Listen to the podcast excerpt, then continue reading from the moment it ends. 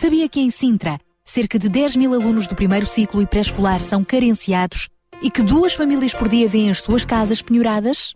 Todos os dias há alguém a precisar de ajuda e você pode ser a solução. Sintra Compaixão, o programa da RCS que abre portas à solidariedade. Sexta-feira, das 8 às 11 da manhã. Sintra Compaixão, contamos, contamos consigo.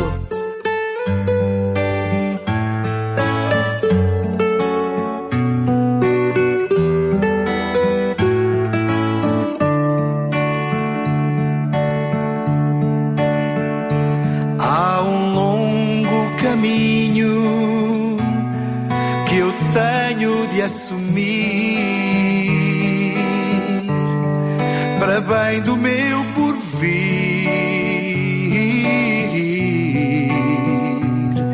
Que Deus, meu Pai, vai perguntar um longo caminho que tu tens de aprender.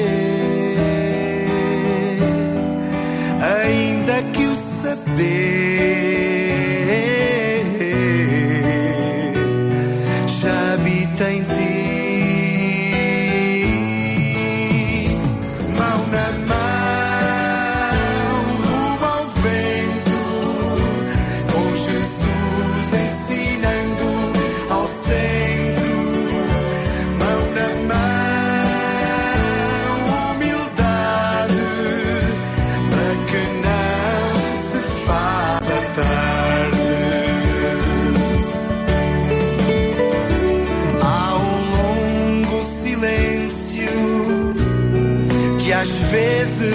saber sabemos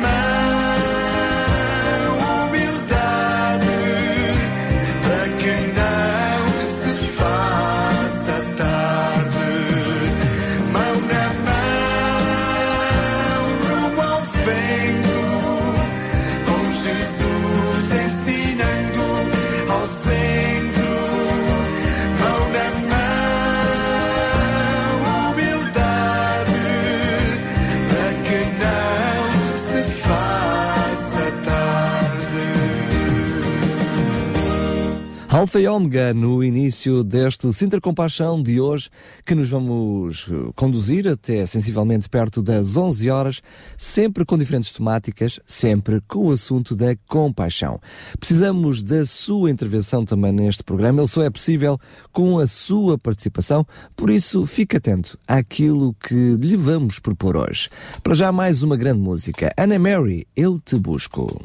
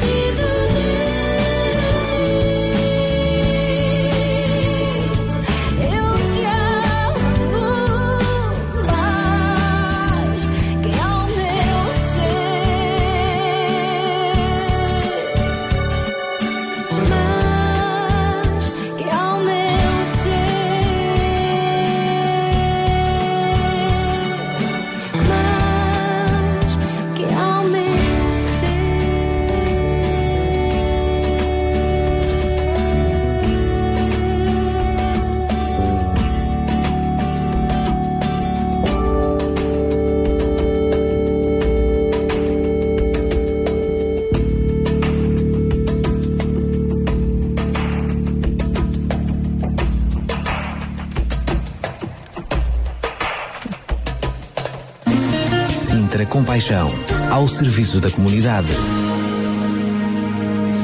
8 horas e 8 minutos, o Daniel Galaio já lhe disse bom dia e agora é minha vez também de lhe dizer o mesmo, apesar deste tempo assim cinzento. Vamos uh, seguir em frente com o nosso Sinta, Sintra Compaixão e lembrar que mesmo por detrás das nuvens cinzentas e, e, e do, de, da chuva e das nuvens cinzentas, uh, há o sol a brilhar.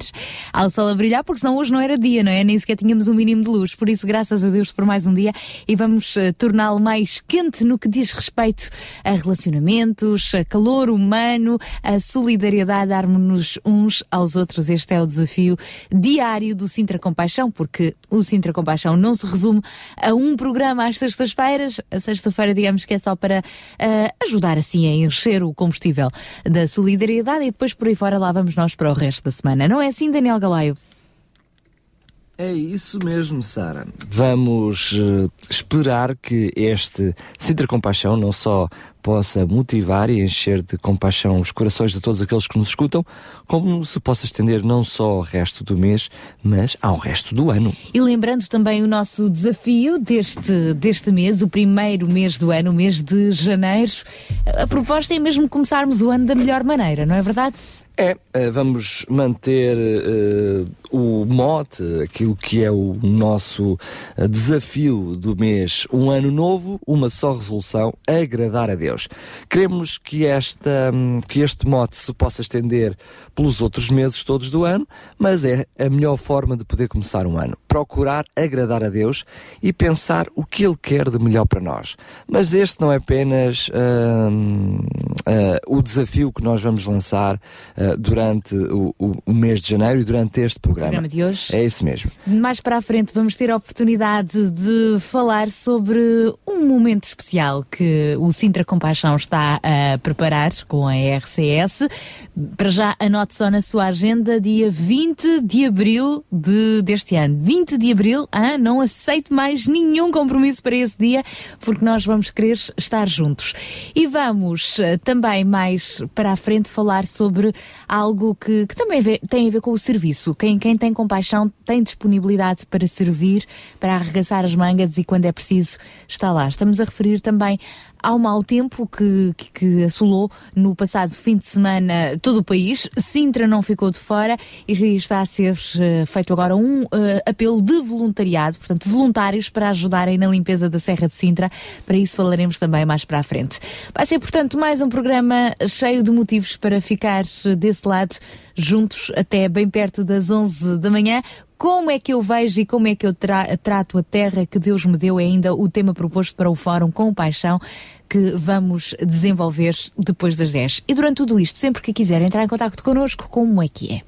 Como é que é? Afinal de contas, como é que é? Sempre a mesma coisa. Ah, ninguém diz nada. Ninguém diz nada. Falam, falam, não dizem nada. Bem, para entrar em contato connosco, quer para uh, falar de alguma situação complicada para a qual, através dos microfones da RCS, possamos encontrar uma solução, quer também para você que está desse lado ser uma solução, pode fazê-lo através do 219 10 63 10. 219 10 63 10.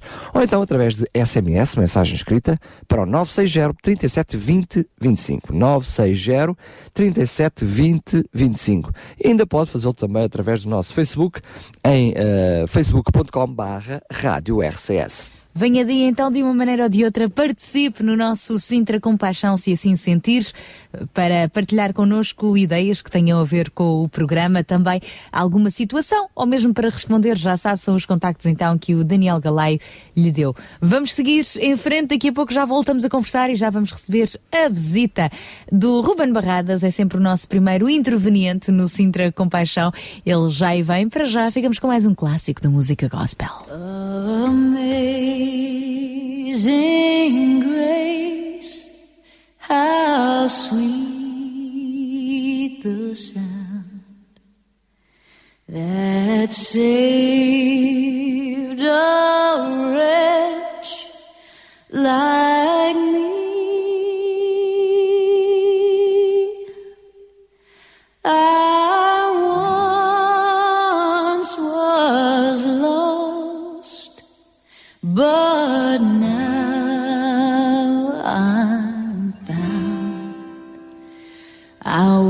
Blind, but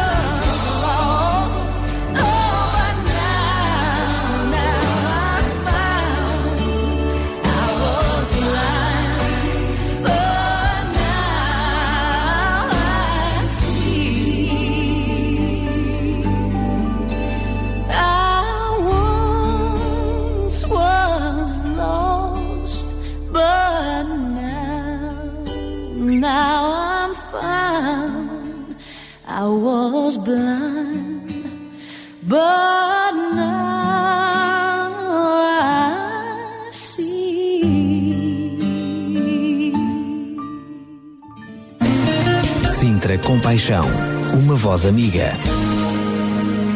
8 horas e 16 minutos e a próxima voz, amiga, que vamos receber é então a de Ruben Barradas, com o espaço Mil Palavras para nos falar um pouco mais sobre algo muito atual. Olá, Ruben!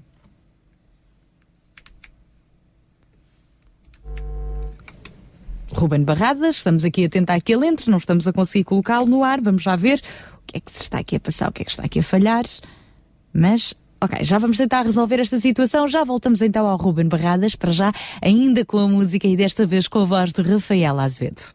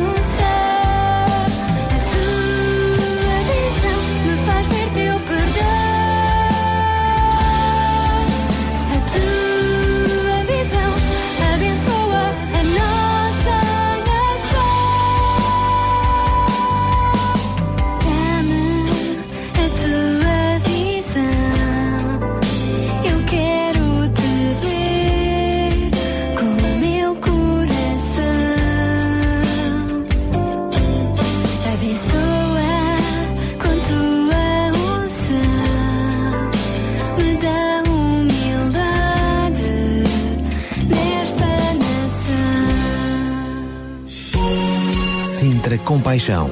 Paixão por Cristo e compaixão pelas famílias do Conselho de Sintra.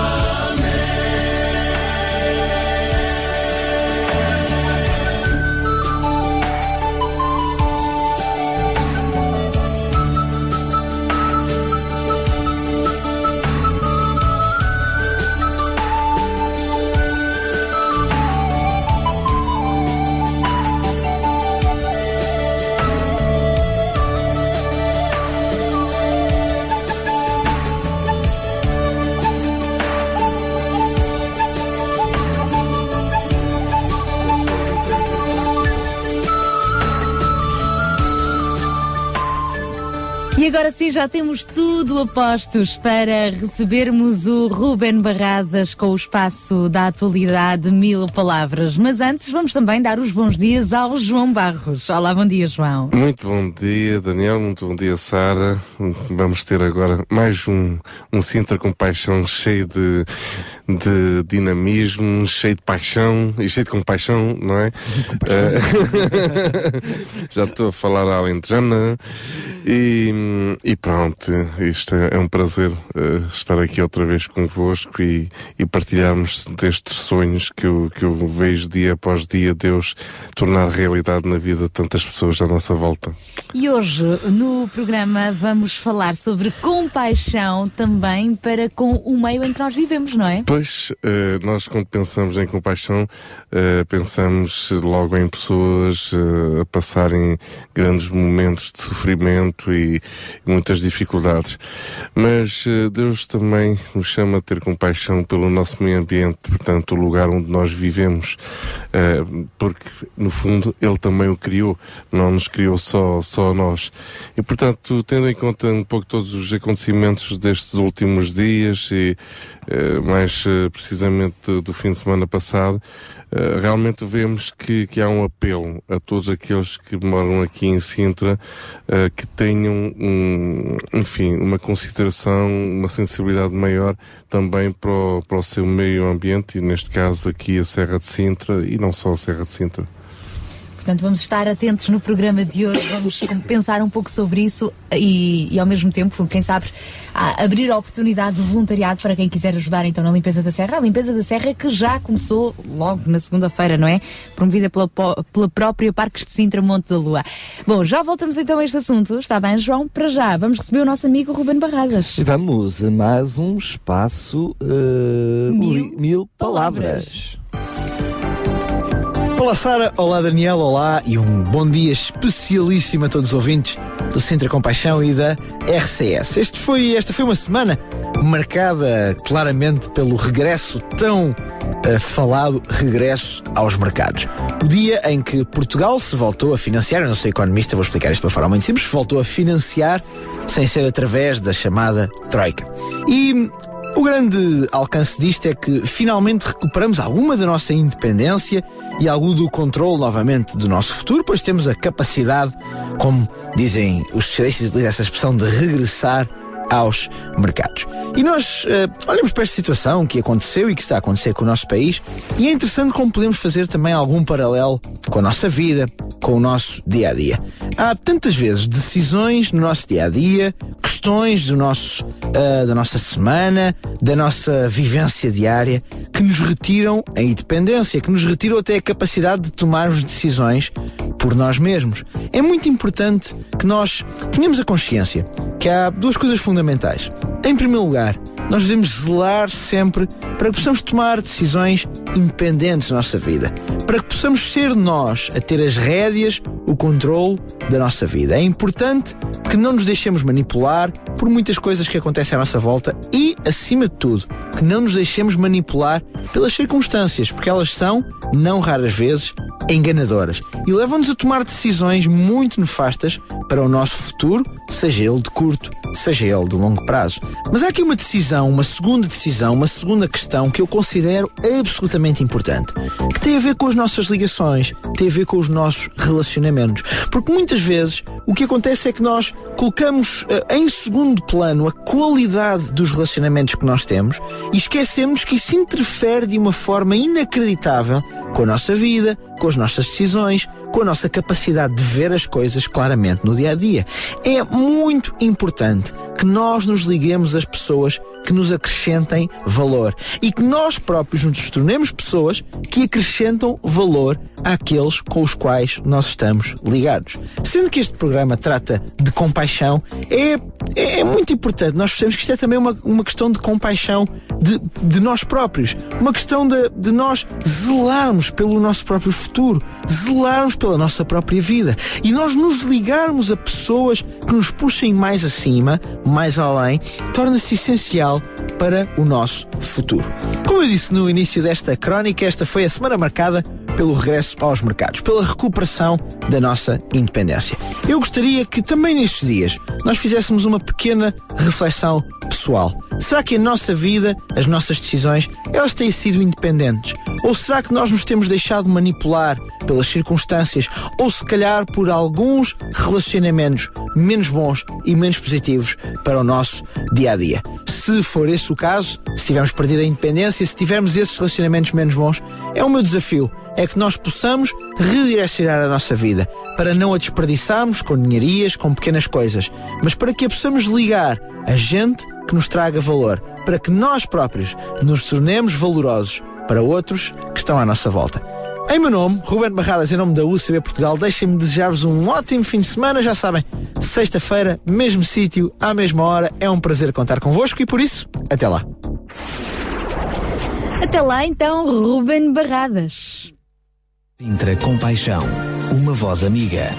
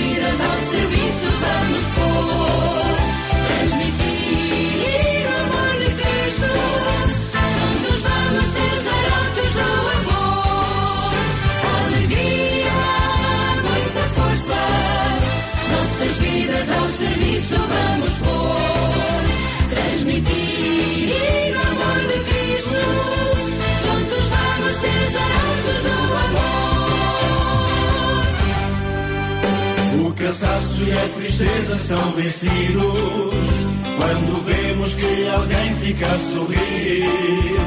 Essa é a nossa melhor recompensa para nesta estrada, amigo, prosseguir. Ajudar alguém é sempre nosso lema. Às pessoas transmitimos sempre Olá,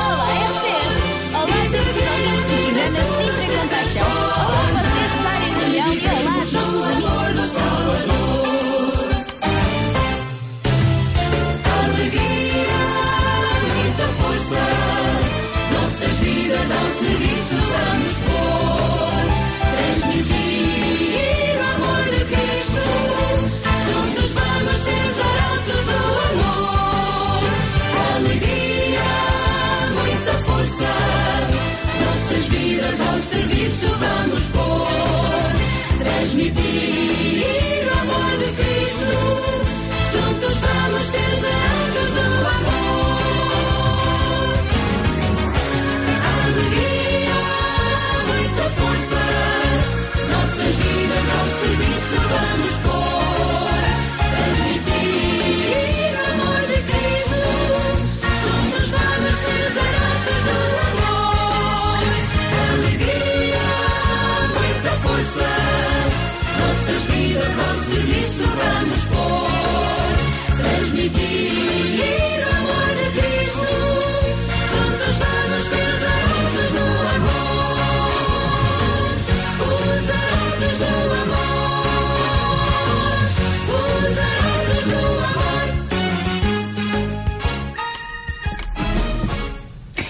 arautos do amor aqui com os Aliança de mangas arregaçadas, prontos para o que der e vier, assim como nós aqui no Sintra Compaixão. É isso mesmo, e motivamos outros também a arregaçar as mangas para ah, se colocarem ao serviço ah, da compaixão, ao serviço de Jesus para ajudar os outros.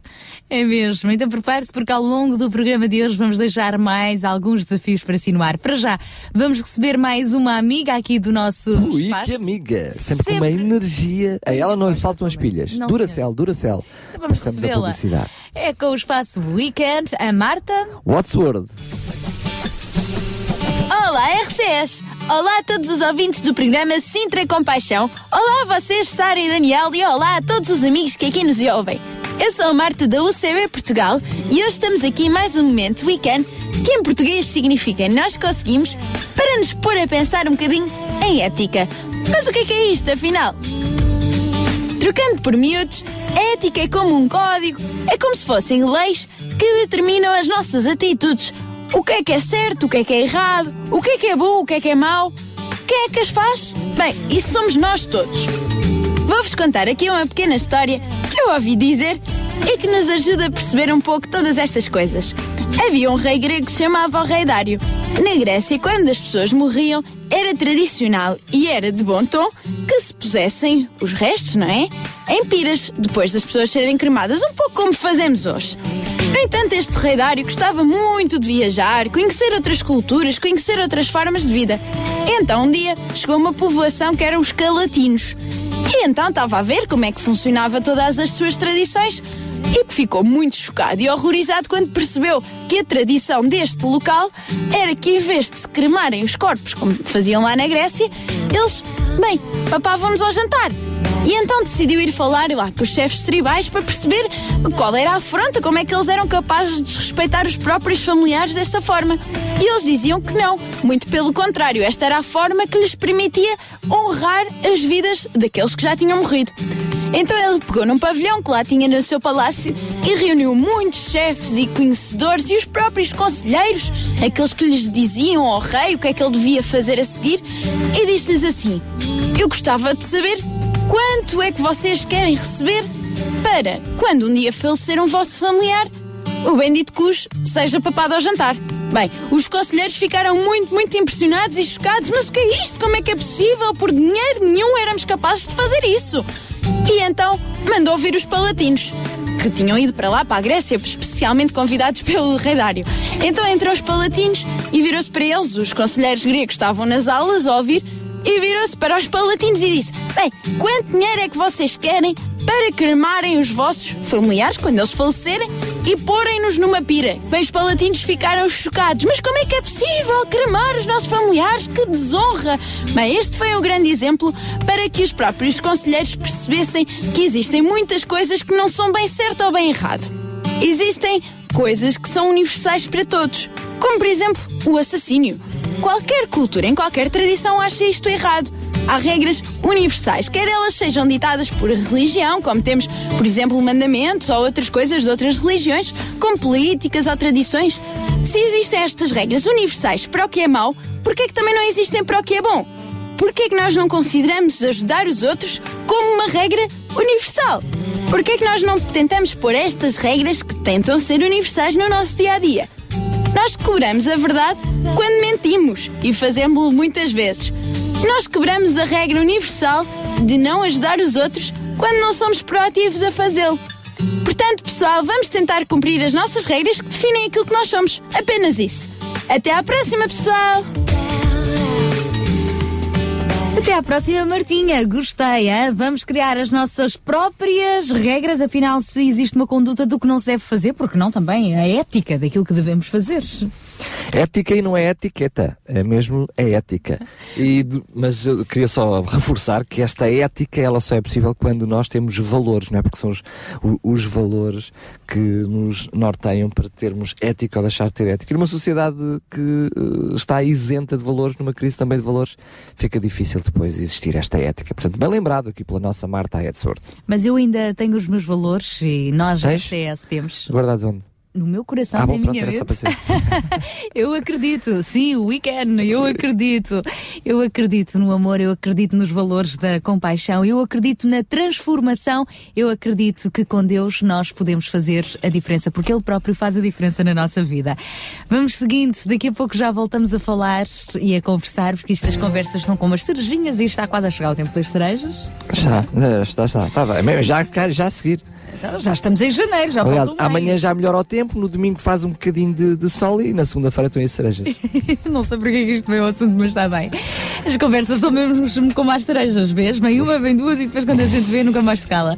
Agora ficamos com Carrie Drove e já voltamos então a conversar consigo. Every secret,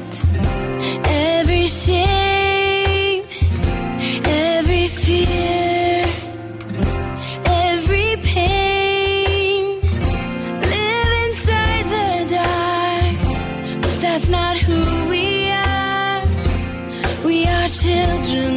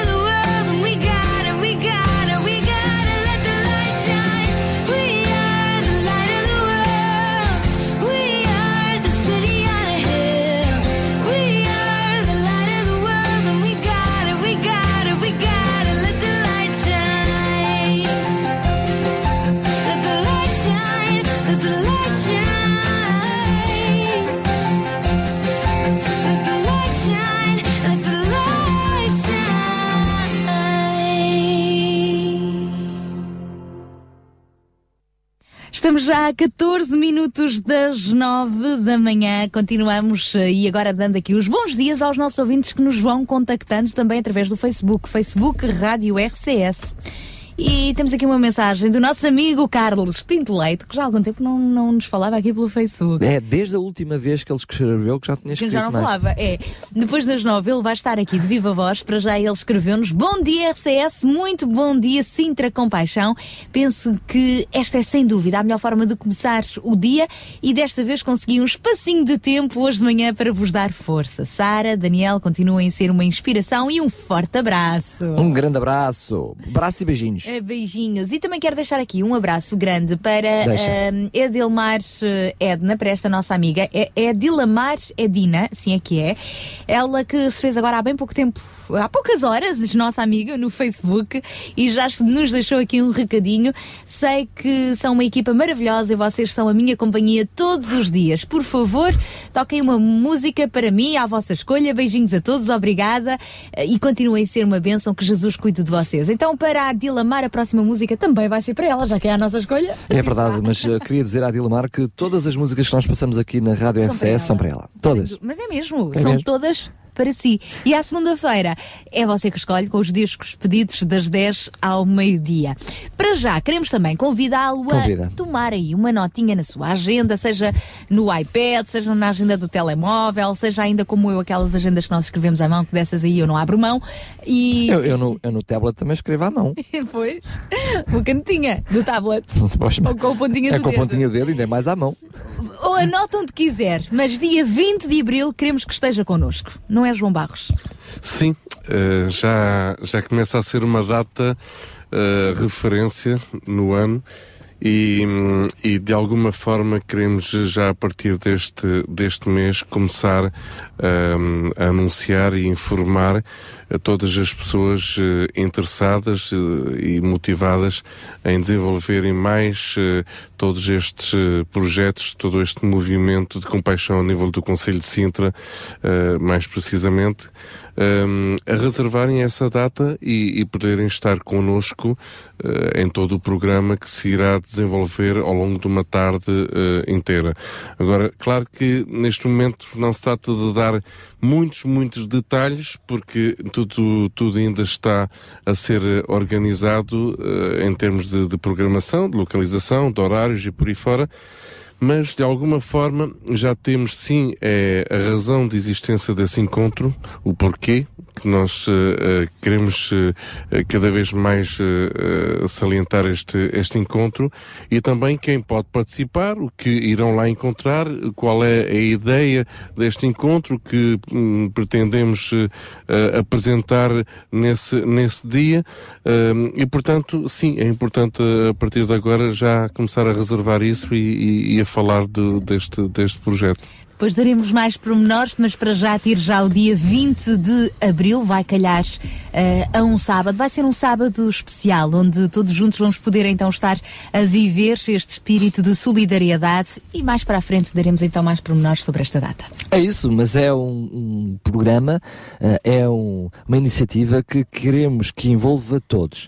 Aqueles que hum, participaram no programa Sintra Compaixão, aqueles que não participaram, aqueles que receberam uh, alguma coisa com o programa, aqueles que doaram, aqueles que ainda vão receber Aqueles e aqueles que que ainda vão doar, todos. Aqueles que simplesmente nos ouvem e que nos mandam beijinhos, é isso mesmo, todos. Não queremos que ninguém fique de fora, é um espaço inclusivo e por isso, a seguir avançamos precisamente com o espaço inclusão da Paula Teixeira, que ainda está a tomar conta da sua filhota, por isso ainda continuamos com a voz da Liv Ferreira. Mas antes, vamos então ficar com mais um tema musical para, para Adila Maredina e para todos os que nos ouvem com alegria, para que possam começar amanhã da melhor forma. Vamos Beijinhos e ficar- abraços. Beijinhos e abraços. Vamos ficar com os Acapella Vocal Bands. We will not serve your God. Jehovah is our King. We will not serve your God. We won't bow down before your image. We will not serve your God. Jehovah is our King. Nebuchadnezzar had built him an idol of gold. It was 90 feet high. He gave the order that everyone fall down and worship, or else they would die. Shadrach, Meshach, and Abednego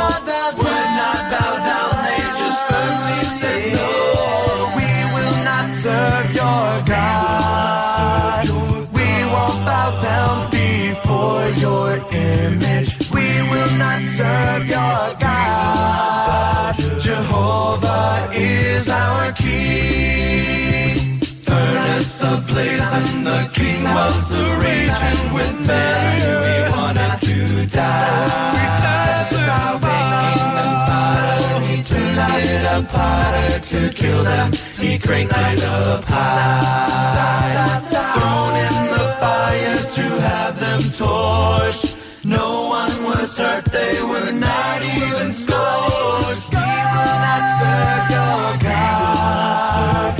We won't bow down before your image. We will not serve your God. Jehovah is our King. So many idols and evil directions are given to us in our day.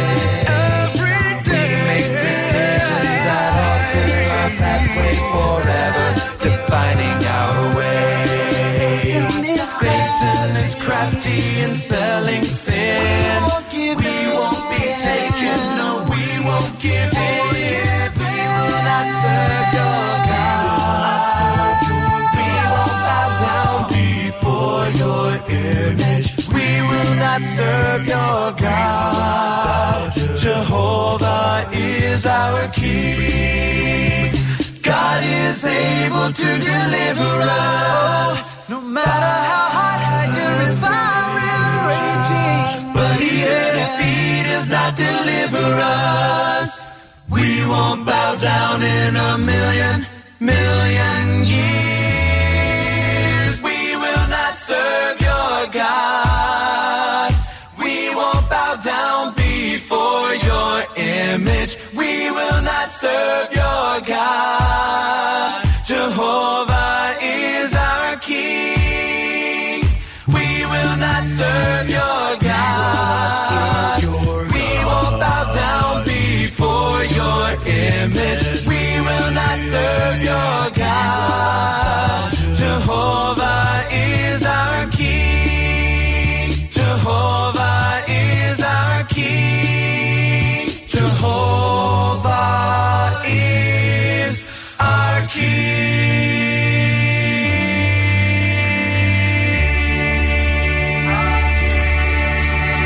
agora sim vamos receber então o espaço Inclusão. Bom dia, Sara e Daniel e ouvintes da Sintra Compaixão aqui na RCS. Eu sou a Li Ferreira da UCB Portugal e de volta para continuarmos com a nossa conversa com o Mário Gonçalves, colaborador na SIC, mas com uma vida que exemplifica a compaixão e a ação independentemente da agitação do dia a dia.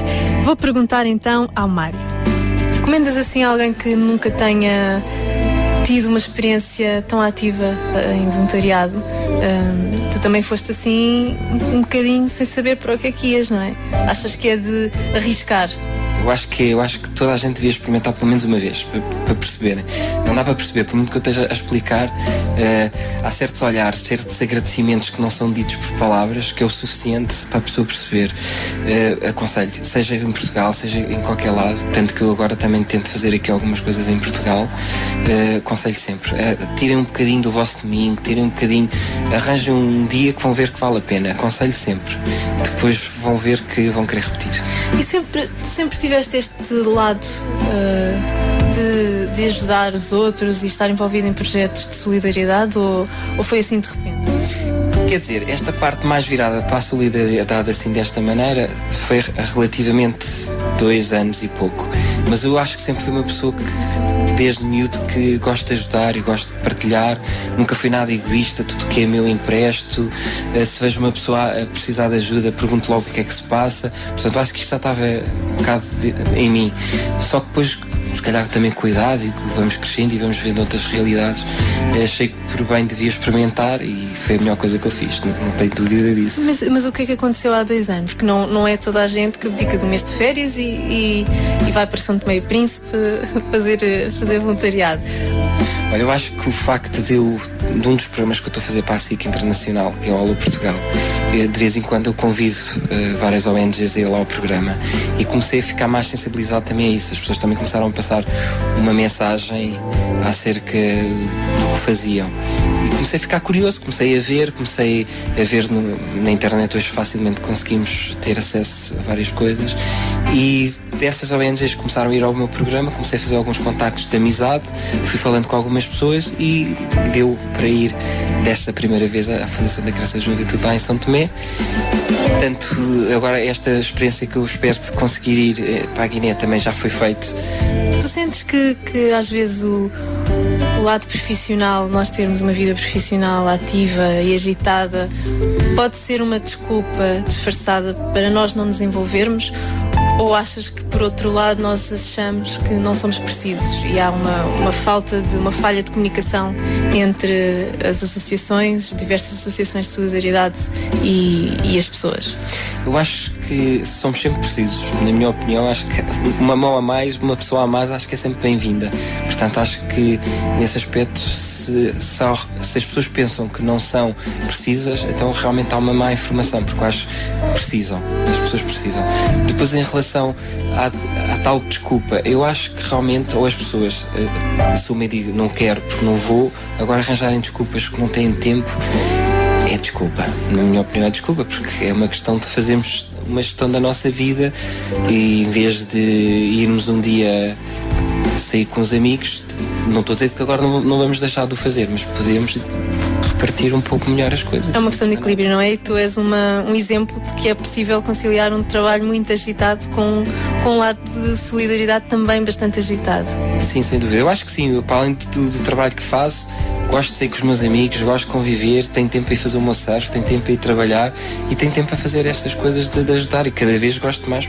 Obrigada, Mari, e obrigada aos ouvintes de Sintra Compaixão. Nós encontramos na próxima semana, à mesma hora, para mais uns minutos dedicados à inclusão. Muito obrigada também aqui neste espaço Inclusão a esta nossa amiga que regressa na próxima sexta-feira com mais novidades. Aliás, o Sintra Compaixão é recheado de novidades e sempre que quiser participe connosco, seja com o seu apelo, seja com a sua opinião, seja com a sua palavra, quais são os nossos contactos? Pode fazê-lo através da rede fixa para o 219 10 63 10 ou então por mensagem, por SMS para o 960 37 20 25. Mas não é só, pode fazê-lo também ainda através do Facebook para facebook.com barra Rádio RCS. No Facebook temos aqui um alô que também nos foi dado, neste caso Alô, um alô, alô. um olá por parte do António Simão. Olá, bom dia António. Ele também nos mandou já uma, uma mensagenzinha onde escreveu Bom dia Sara e Daniel, vocês acompanham-me diariamente onde quer que eu vá, no carro, em casa, em todo lugar. Obrigada então pela vossa companhia. António, obrigada também pela sugestão musical que nos deixa. Vamos ver se ainda conseguimos passar a música por aqui, mas o mais importante é também saber que está connosco, desejando-nos um excelente fim de semana. E os discos pedidos não se esqueçam, é na segunda-feira, das 10 ao meio-dia. Se bem que eu gosto que os nossos ouvintes, a qualquer altura, manifestem também as suas preferências e nós, sempre que podemos, damos um jeitinho. Já diz o ditado que Natal é todos os dias e diz que os é todos os dias. Também aqui na RCS é todos os dias. Já a seguir avançamos então para a segunda hora do programa Sintra Compaixão. Daqui a pouco já vamos receber eh, eh, o Espaço Links, então Carlos Pinto Leite que nos vai trazer mais eh, uma sugestão para quem gosta de navegar na net, mais um, um link eh, para nos linkarmos à solidariedade e à compaixão. Daqui a pouco já seguimos então consigo. RCS Regional Sintra 91.2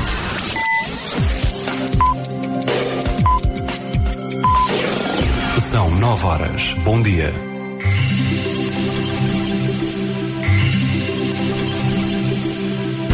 Sabia que em Sintra, cerca de 10 mil alunos do primeiro ciclo e pré-escolar são carenciados e que duas famílias por dia vêm as suas casas penhoradas?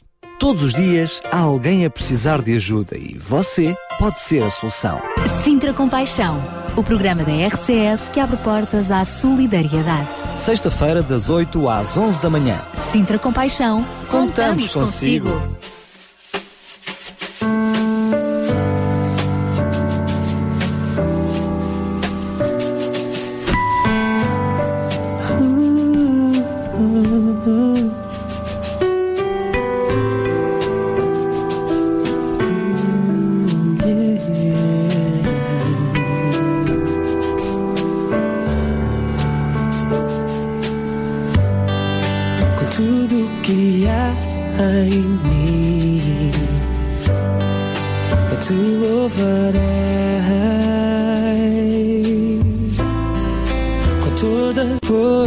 forças que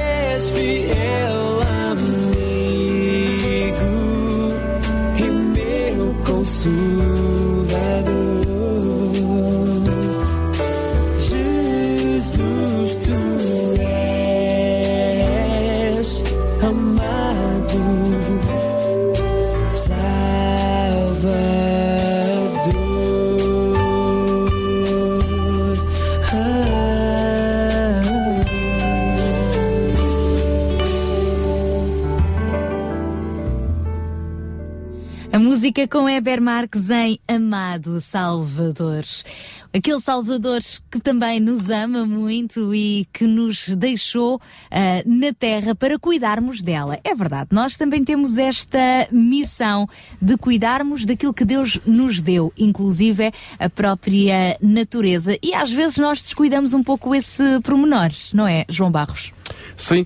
Ehm, Sem querermos adiantar muito o tema do fórum, só para abrir um bocadinho, levantar um bocadinho do véu. Sim, eh, eu, eu acho que estas coisas eh, só surgem eh, quando algo acontece. Isto é, ehm, vivemos neste ambiente, em Sintra, eh, um ambiente natural que é realmente excepcional. Só que eh, ao vivermos nele eh, passamos a não valorizá-lo tanto como aquelas pessoas que vêm do, do outro lado do planeta e que vêm especificamente para admirar um Palácio da Pena, eh, para fazer uma caminhada pela Serra de Sintra. Isso, isso faz, Monserrate, isso faz-me lembrar uma viagem que eu, que eu tive há, há uns anos atrás eh, no Rio de Janeiro, em que tenho, tenho lá familiares e então eu ao, ao chegar lá, pronto, o que é que uma pessoa ao chegar ao Rio de Janeiro pensa, vou, quero, quero ir ver a estátua do Cristo Redentor, Corcovado. ir ao Pão de Açúcar, quero ir à Praia de Copacabana, coisas assim, não é? Eh, pois interessante, eh, esses familiares que estão lá, meus, eh, já há uns 30, 40 ou 50 anos, já são pessoas idosas, nunca tinham ido ao Pão de Açúcar.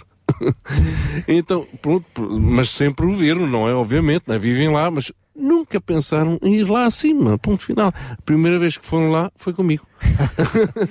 Portanto, uma pessoa que vem do outro lado do planeta e que, eh, sim, gostaria de subir lá e ver o, Pão de Açúcar e ver eh, Rio de Janeiro eh, lá de cima. Portanto, acabamos por valorizar muitas vezes coisas que nós não temos. Eh, a realidade aqui em Sintra é que temos um excelente ambiente natural, fantástico ambiente natural. Eh, dá, dá prazer ao recebermos pessoas amigas, podermos ir eh, à serra, conhecer alguns monumentos, ir às praias aqui da zona de Sintra, eh, que é fantástico. Agora, temos que saber agora lidar com, com, com estas realidades e, sobretudo, quando nós vemos o que aconteceu o fim de semana passado, nós temos de estar alertas realmente para, para estas, eh, estas situações. E vamos também ficar eh, disponíveis para ajudar no que estiver ao nosso alcance. Aliás, nestes, nestes momentos de, de catástrofe, muitas vezes as pessoas estiveram verdadeiramente unidas. Ainda. O ano passado houve também uma grande, um grande temporal na Madeira, Ah, claro que isso foi avassalador, mas depois há o outro reverso da medalha. Ah, depois da tempestade veio a bonança e foi bonito ver a unidade entre todos e até estrangeiros que se juntaram para a limpeza de- da Madeira. Graças a Deus, em Sintra não aconteceu nada que se compara àquela escala, mas a nossa serra também está a precisar da nossa ajuda. Caíram muitos troncos, dúvida. muitas eh, pedras, muitas coisas Sem têm de ser dúvida. removidas e já começaram, portanto, fica aqui também um apelo.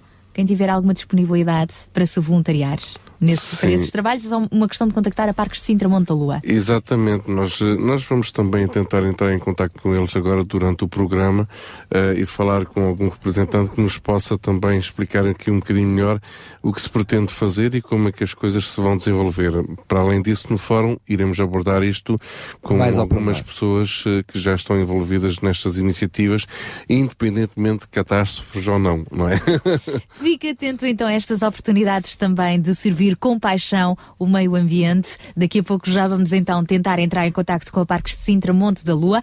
Agora sim, vamos receber então o nosso amigo Carlos Pinto Leite com o espaço Link para nos sugerir mais um site também relacionado com estes assuntos. Olá, bom dia Carlos. Bom dia, Sara Narciso. Bom dia, Daniel Galaio.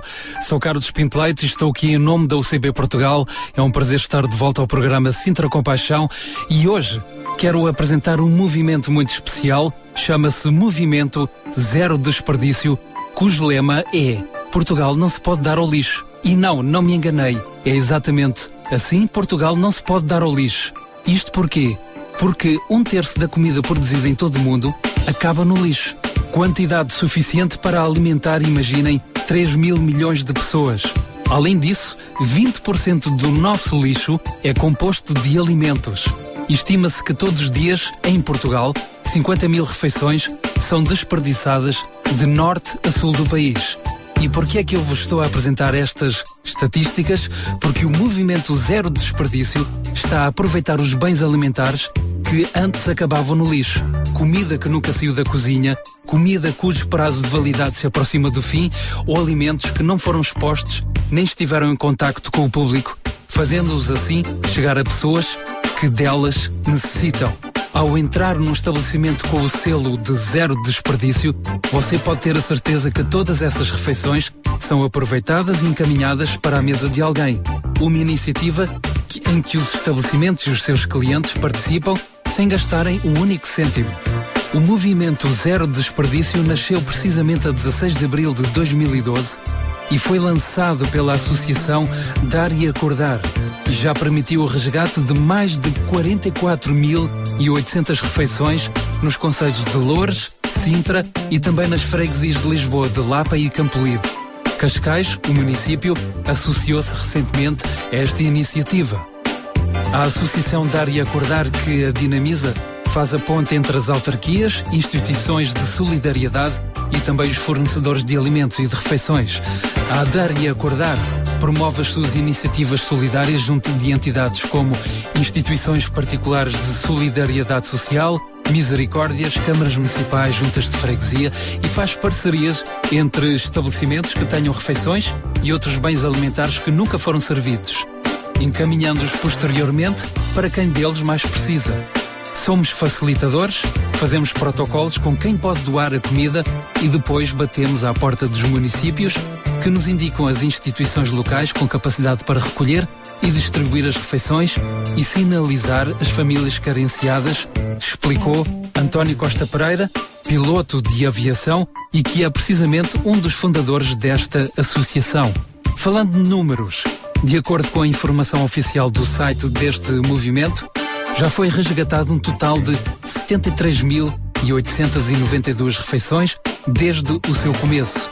Na freguesia de Campolide, em Lisboa, já foram resgatadas mais de 10 mil refeições, doadas por 13 estabelecimentos, apoiando cerca de 150 pessoas. E na freguesia da Lapa são apoiadas mais de 70 pessoas. Em Loures foram apoiadas 390 famílias e recolhidas 14 toneladas de alimentos com valor comercial de 24 mil euros que seriam deitados ao lixo. Quero salientar o site desta iniciativa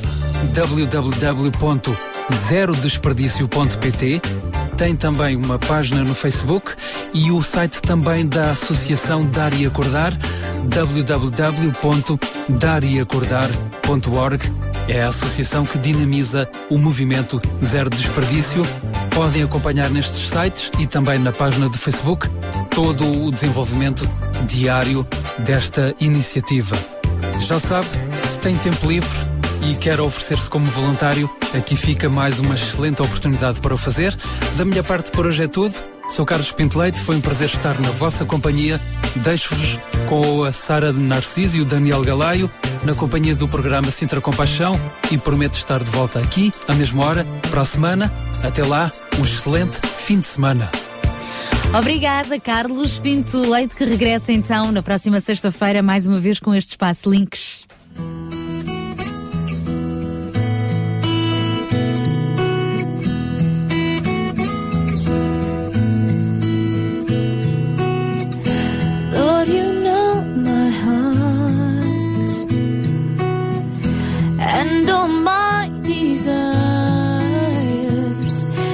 Secret things I'll never tell.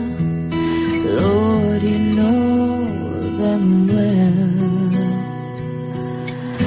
Though I may be young, I see and understand that at times like sheep we go astray and things get out of hand. So I promise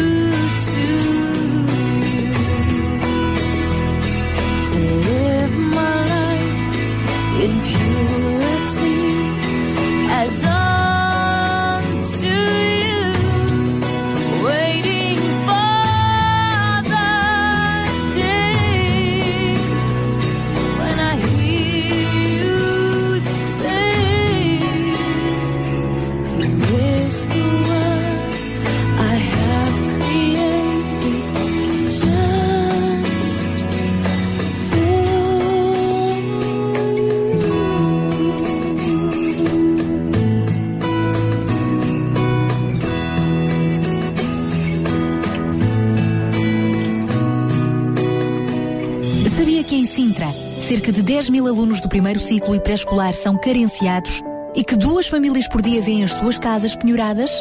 Todos os dias há alguém a precisar de ajuda e você pode ser a solução. Sintra Compaixão, o programa da RCS que abre portas à solidariedade. Sexta-feira, das 8 às 11 da manhã. Sintra Compaixão, Contamos consigo. que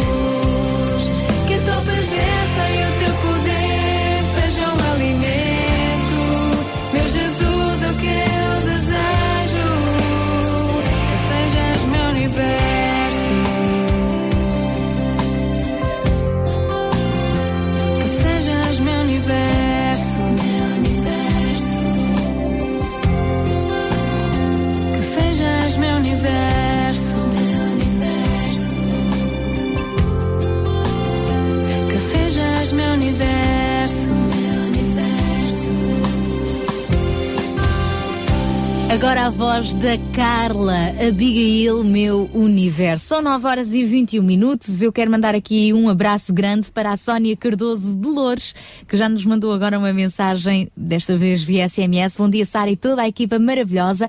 De- Desejo-vos um dia muito abençoado e obrigada pelo vosso trabalho e dedicação. Obrigada, Sónia, também por esta palavra amiga.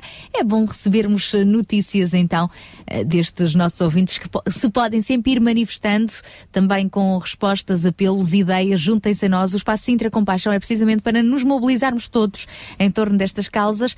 Pode contactar-nos então. Para o 219 10 63 10. 219 10 63 10. Pode fazê-los também através de mensagem escrita, SMS, para o 960 37 20 25. E através do nosso Facebook também, o Facebook Rádio RCS. Na semana passada lançámos aqui ah, um apelo para tentarmos ajudar um senhor José, e digo senhor José porque é, é nome fictício, que depois de alguns anitos a viver na rua já tem uma casa. Entretanto, chegaram-nos eh, algumas respostas ao apelo. Portanto, o que nós pedíamos não era uma casa. Graças a Deus, a Segurança Social já lhe arranjou uma casinha. Agora, eh, faltava era mesmo tirar eh, a rua de- da vida do Sr. José, não é? Para ele poder ter uma casa que estava vazia, não é? Mas recheada. Tivemos vários ouvintes que, entretanto, entraram em contacto connosco e, e que disponibilizaram alguns bens, nomeadamente um sofá, eh, artigos domésticos para a casa, como loiças, eh, lâmpadas, eh, etc. Tivemos também um aquecedor e sabemos eh, que eh, a equipa que nos fez o, o apelo de voluntariado por parte do Serve City Lisboa está a tratar, e já entrou em contacto com estes nossos ouvintes, eh, para eh, tratar de recolher todos estes, ehm, todos estes donativos. No entanto, se ainda sentir no seu coração, eh, de alguma maneira, vontade de dar seguimento a este apelo, ainda há muitas outras coisas que são necessárias, então entre em contacto connosco através dos nossos telefones habituais e dos SMS e Facebook que já referenciámos. Estamos juntos, mas acima de tudo queremos dar muito obrigada a todos aqueles que a semana passada já contribuíram para ajudar o Senhor José. E ao longo dos nossos programas vamos tendo muitos Senhor Josés para ajudar e é isso que nos dá alegria. É por isso que no dia 20 de abril vamos querer estar todos juntos a celebrar, não é, João Barros? Pois é, precisamente por experiências destas, pequeninas, para nós, eh, que podem ser, eh, enfim, eh, pequenas ajudas, mas que fazem uma diferença enorme na vida de- destas pessoas. E queremos, no dia 20, celebrarmos precisamente eh, estas, eh, estas iniciativas todas, estas ajudas todas. Portanto, iremos ouvir não só quem ajuda, mas também quem foi ajudado, testemunhar um pouco da, da sua experiência, da sua situação de vida, mas também haverá muitas outras, outras iniciativas nesse, nesse programa. E, nomeadamente, a parte musical, a parte de projeção também de, de- das necessidades, vamos lá dizer assim, mais, eh, mais fortes do, do nosso Conselho de Sintra. Portanto, iremos fazer aqui um, um diagnóstico bastante criativo e bastante eh, visual também das necessidades das famílias do nosso Conselho.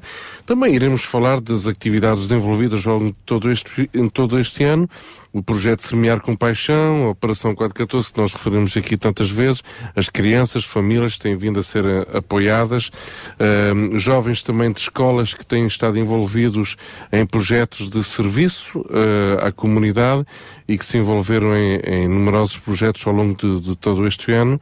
Portanto, há aqui um conjunto de hum, de iniciativas, um conjunto de atividades, experiências, testemunhos eh, que, que vêm enriquecer eh, este, eh, este encontro e, que- e neste, como estava a dizer o Daniel Galaio, este encontro é realmente para todos. Não é um encontro exclusivo, é um encontro para Inclusivo. quem... Exatamente, é um encontro inclusivo e que pretende dar voz e dar um rosto também a todos aqueles que de alguma forma têm desenvolvido este movimento de compaixão. Iremos também levantar desafios eh, nesse dia, eh, desafios para causas específicas. eh, será um momento também de levantar essas, esses projetos e, e de procurarmos desenvolver parcerias, criar relacionamentos entre empresas, instituições de solidariedade social, ehm, grupos de ajuda informais, vamos assim dizer, eh, dentro das próprias comunidades que nem sempre têm o próprio, enfim, estatuto de instituição ou associação ou fundação, enfim, eh, vamos eh, esquecer um bocadinho também todas estas questões muito legais e vamos à essência deste, deste movimento que tem a ver com pessoas que se juntam para ajudar eh, as suas comunidades. Obviamente nesse, nesse lugar haverá também representantes eh, políticos da nossa comunidade eh, e de alguma forma também será importante ouvi-los sobre as suas principais preocupações para, para as famílias do nosso Conselho. Algo novo que irá ser apresentado também nesse, nesse dia eh, é precisamente eh, a, a atribuição do prémio Servir com Paixão. De alguma forma temos visto muitas pessoas eh, fazerem a diferença nas suas comunidades ao longo de todo o ano. E não se trata aqui de, enfim, eh, colocar pessoas eh, num palco e bater palmas, não se trata disso, mas trata-se sim de honrar de honrar pessoas, eh, honrar empresas, honrar instituições, honrar jovens que de alguma forma eh, têm feito a diferença nas suas comunidades e têm tido uma preocupação. Isto agora está, andamos na moda da responsabilidade social, mas vamos esquecer um bocadinho esta moda da responsabilidade social. Vamos eh, realmente à, à questão mais genuína, não é? De, da compaixão, o facto de uma pessoa se preocupar pelo próximo e de alguma forma então honrar essas pessoas publicamente e não só honrá-las, como também, hum, de alguma forma, divulgar eh, estas, eh, estas suas experiências para que sirvam também de exemplo E para, motivação e para motivação para muitos outros, porque muitas vezes entendemos que, ah, não é possível, ah, aquilo que eu faço não, não é muito relevante, ah, aquilo que eu faço é tão, é tão pouco, eh, comparando com todas as necessidades que a nossa comunidade tem. Não interessa. Na realidade, o pouco que nós fazemos faz a diferença, pelo menos numa vida, como estávamos a falar aqui do caso do Sr. José e de muitos outros Josés que nós eh, temos estado a, a ajudar ao longo de, destes 17 programas, que já vamos em 17 programas. Portanto, todas as pessoas, aqui queria lançar um, um apelo, desta vez sou eu que lanço o apelo, não é? Não, Lança não- que eu lança, lança. Esta vez quero eu lançar o apelo. E o apelo eh, tem aqui duas, eh, duas vertentes. Primeiro, gostava de lançar um apelo a todas as pessoas que, de alguma forma, por estas, por estas 20 freguesias, e, e para mim esta, esta questão de se, se é 20, se é 11, eu não estou a pensar neste assunto. Todas Estou- as freguesias. Estou a pensar em todas as freguesias deste Conselho de Sintra. Estás a pensar mais em todos os fregueses. Exatamente. Independentemente de quais forem as freguesias. Exatamente. Agora, gostaria de lançar este apelo a todas eh, eh, as pessoas que nos estão a ouvir e que eh, est- vivem, eh, no caso, nestas freguesias do Conselho de Sintra, que se de alguma forma elas querem ser o nosso contacto direto aqui da rádio, do programa Sintra Compaixão, ehm, e que de alguma forma querem ser um elo de ligação um elo de ligação, um- uma pessoa que seja um pivô, um, um- de alguma forma uma pessoa que oriente outras pessoas da sua comunidade, pois eu gostaria aqui de desafiá-los a entrar em contacto conosco. Muitas vezes há pessoas que eh, nos contactam de uma freguesia específica do Conselho e pronto, e cá estamos nós logo a correr por tudo quanto é canto a tentar orientar a pessoa. Uh, na realidade, uh, é assim, eu posso até conhecer mais ou menos o que se passa uh, na freguesia de Rio de Moro, mas se me perguntarem como é que as coisas funcionam em Queluz ou em Almargem do Bispo, não faço a mínima ideia. Portanto, é importante para nós termos pessoas específicas de cada uma das freguesias, então aqui o número seria muito simples, estaríamos aqui a desafiar 20 pessoas eh, que podem pertencer a igrejas locais, como podem pertencer também ahm, a instituições de solidariedade social, que entrem em contacto connosco. Eh, não se trata aqui de eh, dar uma responsabilidade, mas trata-se de ter um elo de ligação aqui com a rádio e a partir do qual nós podemos aqui conhecer um pouco melhor a realidade da comunidade local. Portanto, pode enviar eh, o seu a sua, vamos lá dizer, candidatura, não é, não é bem uma candidatura, mas a sua, eh, eh, o seu interesse, o seu desejo de participar desta rede que, que a Rádio Clube está a criar a nível de todo o Conselho de Sintra, e pode enviar para o Sintra Compaixão 2020 arroba gmail.com, Sintra Compaixão 2020 arroba gmail.com e simplesmente dizer, olha sim, eu gostaria de ser um contacto da Rádio Clube Sintra, Rádio RCS, eh, para nestas situações eh, de famílias, de pessoas que precisam de ajuda e que são da minha freguesia, pois de alguma forma ajudá-los através de um simples contacto telefónico, dizer, olha, o senhor tem que ir ali acolá e pode entrar em contato com esta pessoa, aquela pessoa, para nós isto é muito, muito, muito importante. O segundo, o segundo desafio seria para nos enviarem histórias de, das suas experiências de compaixão hum, junto às suas comunidades. Nós adoramos histórias. Histórias não para contar assim ah, de qualquer maneira, mas histórias de vidas, histórias de pessoas, de empresas, de instituições que fazem um excelente trabalho nas suas comunidades e que nós, na realidade, não conhecemos e gostaríamos de conhecer e gostaríamos aqui de alguma forma uh, divulgar uh, todo esse trabalho que tem vindo a ser feito de uma forma excelente, com coração genuíno e que nós gostaríamos aqui de dar visibilidade e também uh, usar como fonte de inspiração para muitas outras pessoas que desejariam também desenvolver as mesmas experiências. Portanto, enviem-nos os vossos testemunhos, experiências de vidas, pessoas que têm sido ajudadas, pessoas que têm ajudado, não importa quem possa ser, importa sim é que a compaixão seja uh, divulgada. Faça história no Sintra Compaixão e faça parte da nossa história de compaixão para com quem eh, está ao nosso redor.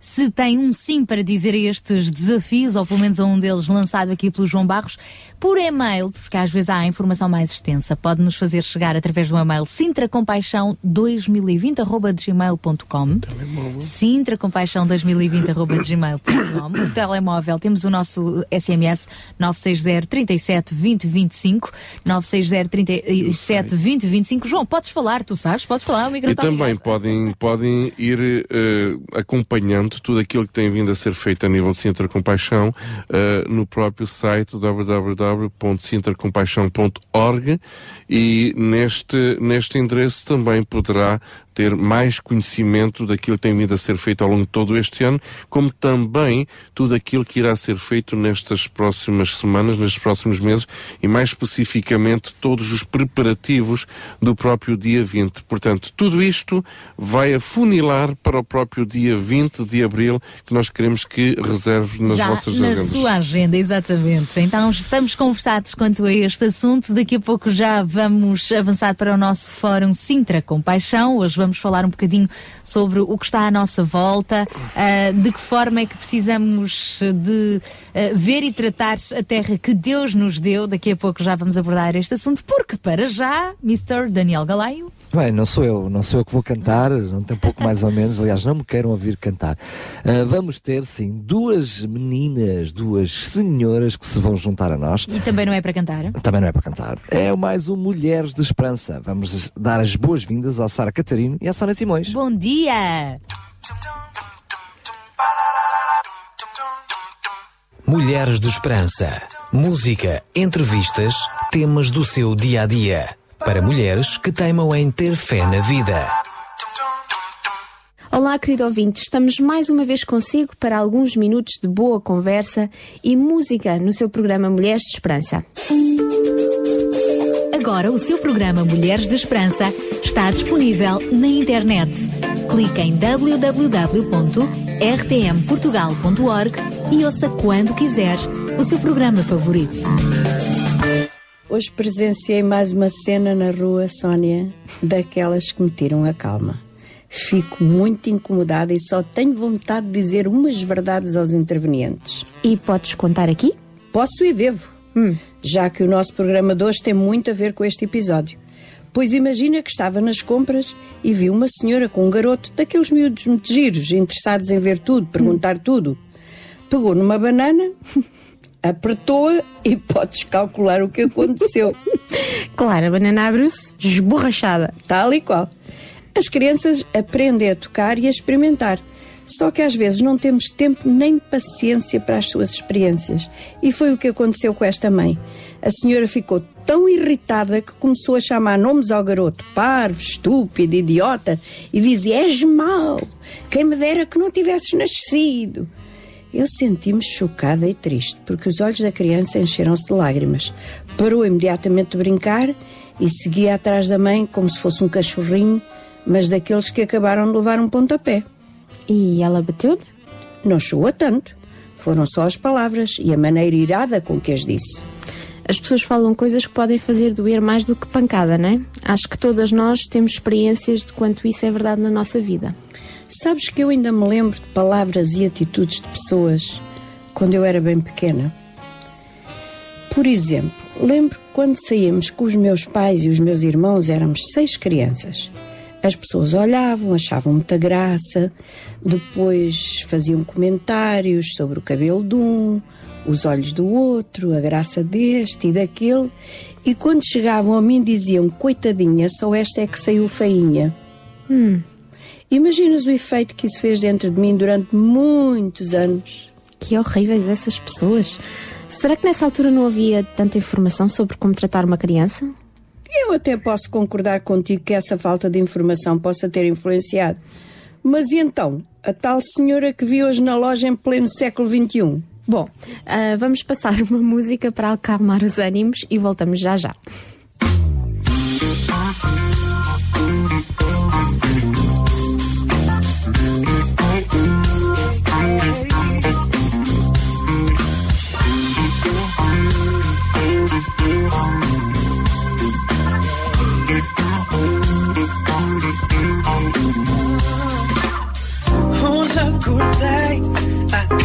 Por dentro Com uma vontade de me querer expressar.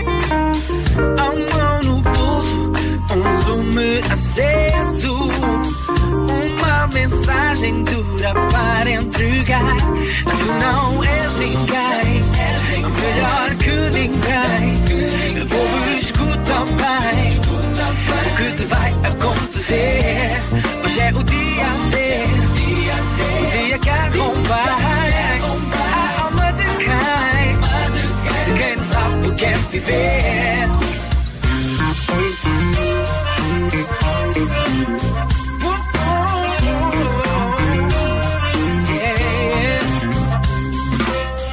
Hoje acordei a queimar por dentro com uma vontade de me querer expressar. Não que dita a sentença. Uma só voz pode fazer a diferença. Tu não és ninguém, melhor que ninguém. Ouve, escuta bem o que te vai acontecer. Hoje é o dia D, o dia que arrombar a alma de quem, de quem não sabe o que é viver. Pois tu não és que ninguém. Não, não, ouve, escuta bem o que te vai acontecer. Hoje é o dia D, o dia que arrombar a alma de quem, de quem não sabe o que é viver.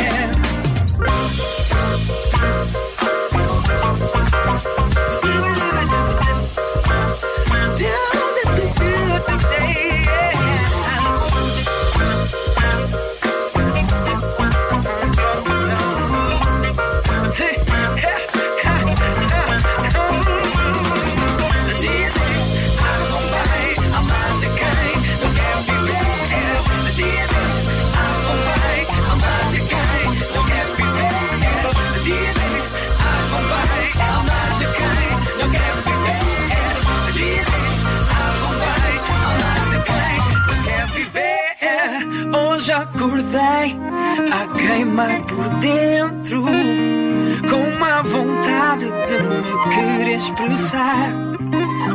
A mão no pulso, um lume aceso Uma mensagem dura para entregar. Mas tu não és ninguém, melhor que ninguém. Ouve, escuta bem o que te vai acontecer. Hoje é o dia D,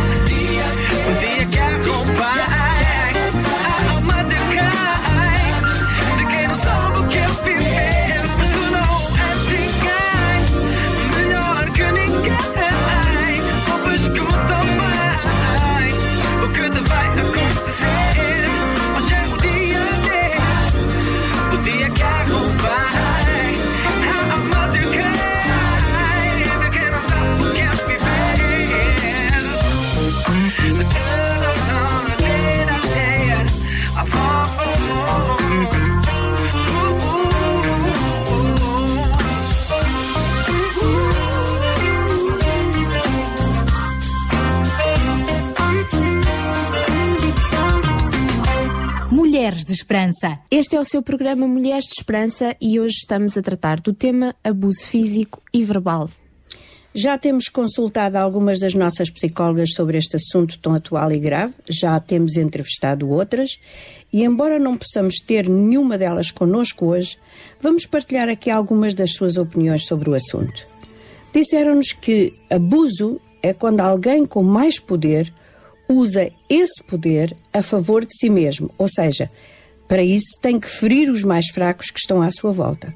Pode querer dizer também que, por serem mais poderosos, podem usar a força, tudo o que está ao seu alcance, para tornar difícil a vida dos outros que estão abaixo de si.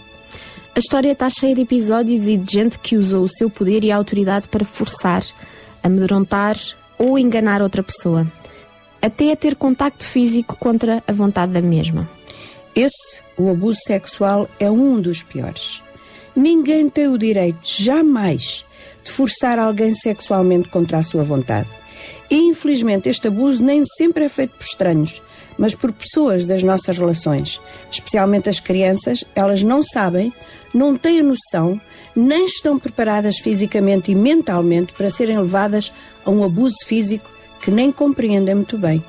Essas feridas, essas marcas, acompanham o indivíduo toda a sua vida e ele tenta esconder isso bem lá no fundo de si mesmo, onde ninguém veja ou saiba, mas a dor persiste. Esta é uma conversa um pouco pesada, mas tem mesmo que ser feita. É assim. Infelizmente acontece em todo o mundo, em muitas culturas. E se nos calamos, ajudamos os abusadores a continuarem a ferir e a magoar. Mas os abusadores verbais são tão maus quanto estes. Até gente com muita formação, professores, pais, educadores, líderes religiosos, pessoas a que ensinamos as crianças e os jovens a obedecer e a respeitar, podem usar a sua posição para magoar e ferir. Eu gostava muito que hoje pensássemos nas palavras que usamos. Sónia, de certeza que lembras também palavras que magoaram e feriram. Claro que me lembro, Sara. É como disseste há pouco, guardamos-las dentro de nós num lugar bem escondido e achamos que já passou, mas de vez em quando certas situações tornam a trazer à lembrança o que nos foi dito e tornamos a acreditar na mentira, porque é quase sempre mentira. E tocaste num ponto importante. É quase sempre mentira. Aquela mãe hoje de manhã que dizia para o filho que ele era mau, estava a mentir. Mas o pior é que se disserem aquelas palavras muitas vezes, ele vai crescer acreditando que é realmente uma pessoa má e que não merece amor. O mundo parecer-lhe um lugar perigoso, vai ter medo de expressar o que sente e o que pensa, ou pode crescer amargo, zangado, com dificuldade de sentir e dar amor. Sara, mas há uma linha muito definida entre o que é disciplina, que os nossos meninos precisam para crescer saudáveis, e o que é abuso. Como é que podemos entender essa diferença? Olha, eu poderia dizer que a disciplina tem como objetivo ensinar lições importantes, enquanto que o abuso é alcançar, tirar da outra pessoa o que se deseja. Disciplina pode ser até uma palmada no lugar certo. Tirar por um tempo um passatempo que a criança goste muito. Os nossos filhos precisam desse treino. Não gostamos muito de fazer isto. E eles também não. Claro que não. Mas quando se aplica a disciplina, devemos explicar por que o fazemos, mas nunca numa fúria, chamando nomes que, se alguém gravasse as nossas palavras, ficaríamos bem envergonhados de as ter dito. Não precisamos tirar um curso para saber que os nossos filhos precisam ser amados, apreciados, estimulados e valorizados, e que os seus pensamentos e opiniões devem ser respeitados, mesmo que de vez em quando façam algumas coisas que são menos corretas. E até nós adultos precisamos ser valorizados, respeitados e sentir que somos amados, porque também nós adultos podemos ser feridos por palavras de sarcasmo, piadas, e o pior é, é quando alguém que amamos ou de quem dependemos diz algo que não é verdadeiro, que é duro, que é amargo. Isso dói mais do que bofetadas.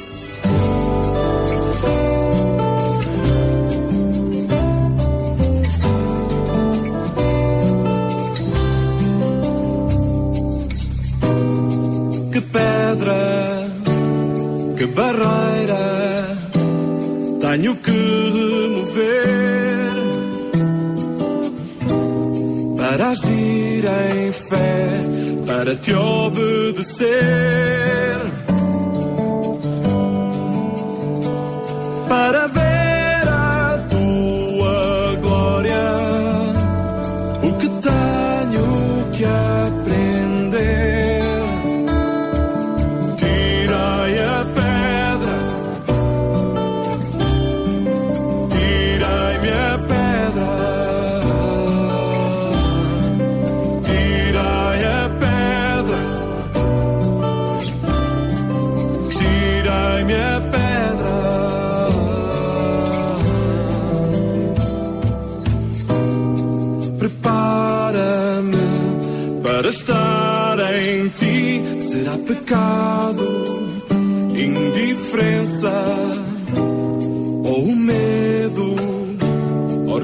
cego que me acompanha.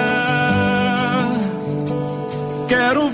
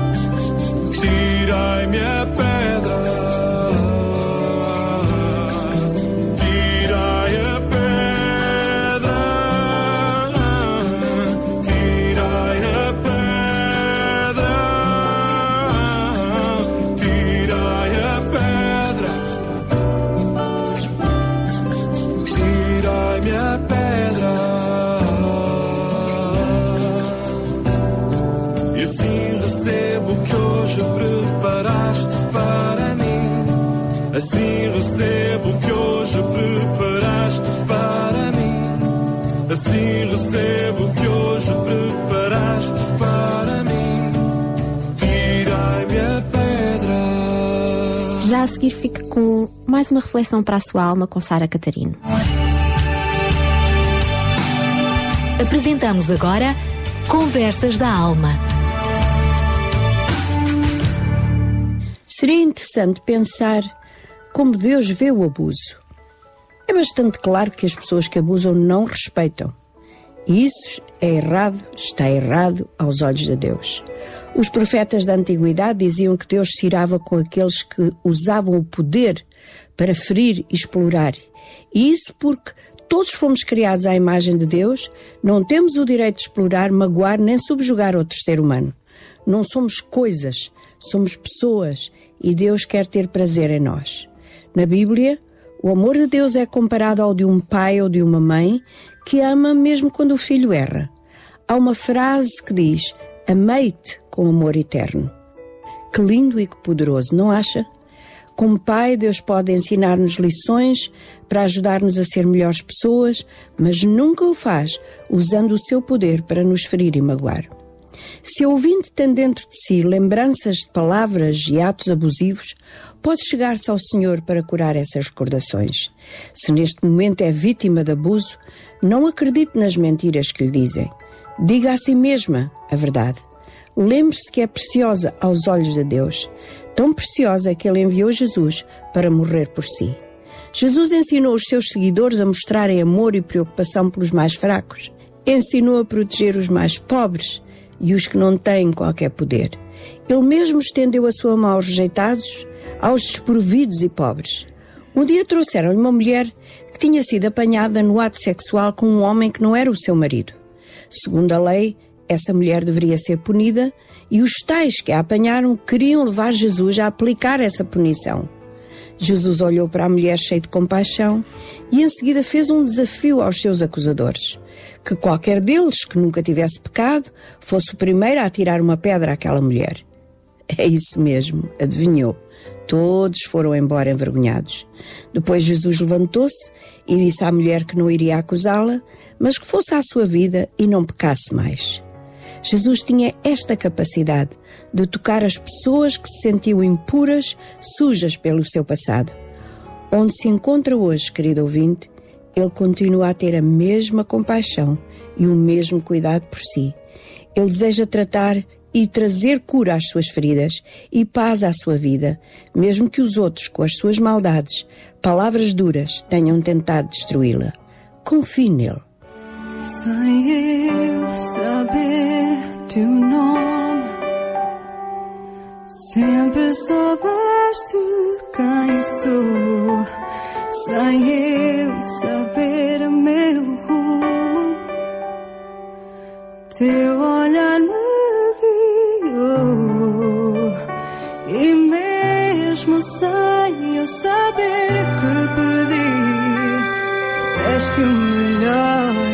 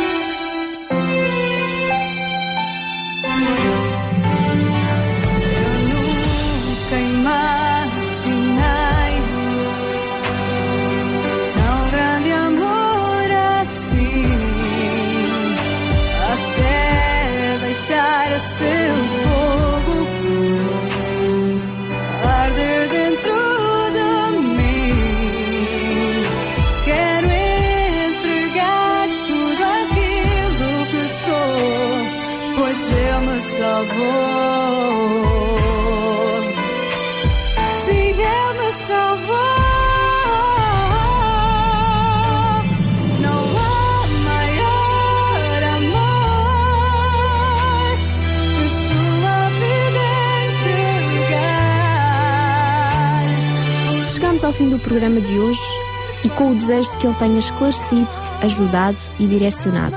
Estamos aqui para ouvir as suas dúvidas, questões ou sugestões. Por isso, tome nota dos nossos contactos a seguir e volte para a semana neste mesmo horário para mais um programa Mulheres de Esperança.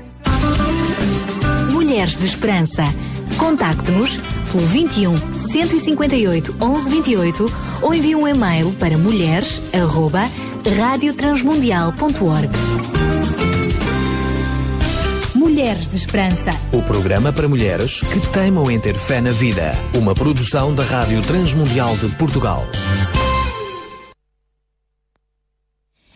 Estamos já a 5 minutos das 10 da manhã a terminar a segunda hora do nosso programa eh, Sintra, com paixão. Vamos continuar depois das 10 com o nosso fórum. Para trás ficamos então com as Mulheres de Esperança. No fórum de hoje do Sintra com Paixão vamos falar um pouco sobre como é que nós vemos e tratamos a terra que Deus nos deu. De certa forma, o nosso amigo João Barros pode já até introduzir este tema. Sim, eh, não vou introduzi-lo muito, porque senão acabamos por. eh, Estão-me a ouvir? Sim. eh, e então, eh, pronto, como vamos abordar este tema em profundidade, não gostaria aqui eh, abrir eh, tanto o véu, mas gostaria sim aproveitar para contextualizá-lo eh, com base numa, numa passagem bíblica, num, num texto tirado do, do segundo livro às Crónicas, eh, capítulo 7, versículo 14. Eh, é engraçado vermos como eh, não, não podemos nem devemos dissociar a terra daqueles que vivem nela. E é interessante percebermos que Deus também não vê assim. Eh, ele contextualiza a vida das pessoas no ambiente no qual ele, as pessoas se encontram. Agora, eh, é interessante percebermos que existe essa relação. E essa relação tanto serve para o bem como pode servir para o mal. Isto é, um povo mau numa terra boa torna-se uma terra má. E, e acabamos por sofrer as consequências não só eh, daquilo que a terra pode eh, apresentar, como daquilo que o próprio povo eh, desenvolve e faz e, e- e- pensa de alguma forma no ambiente no qual está, está a viver. Então gostava aqui só referir esta, esta pequena passagem bíblica em que o texto diz: E se o meu povo, que se chama pelo meu nome, se humilhar e orar e buscar a minha face e se converter dos seus maus caminhos, então eu ouvirei dos céus e perdoarei os seus pecados e sararei a sua terra. As pessoas agora poderiam pensar assim: olha, olha, agora, mas que história é esta? Estamos a falar de terra e, e ao mesmo tempo aqui agora lançamos aqui uma história de pecados, mas que história é essa? Não, a realidade é que, de facto, aquilo que tem vindo a afetar a nossa terra, acima de tudo, são as atitudes, a forma como cada um de nós vivemos. E isso define bastante aquilo que eh, é o nosso, o nosso contexto. É interessante percebermos que eh, no Médio Oriente eh, temos um país como Israel e temos outro país que é a Síria. De um lado tem-se uma floresta verdejante, do outro lado tem um deserto seco, árido. De um lado, temos um povo que diz que essa terra é uma terra da qual mana leite e mel. Do outro lado da fronteira, temos um povo que diz esta é uma terra amaldiçoada. E o engraçado é que, na realidade, é a mesma terra, mas são dois povos diferentes, com duas visões diferentes, então tornou-se em duas realidades diferentes. Portanto, há uma ligação constante entre o povo que vive numa terra e a terra que é habitada. Agora, eu gostaria de destacar aqui três, quatro pequenos pontos desta, desta pequena passagem.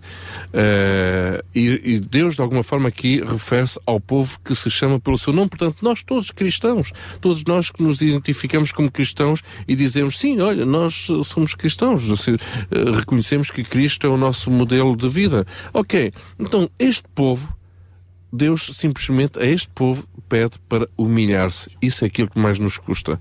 Humilhar-nos. Orar, rezar, buscar a Deus e convertermos dos nossos maus caminhos. Esta, estas são as condições para que Deus perdoe não só os nossos pecados, mas sar a nossa terra. E esta é a mensagem que eu gostaria de dar.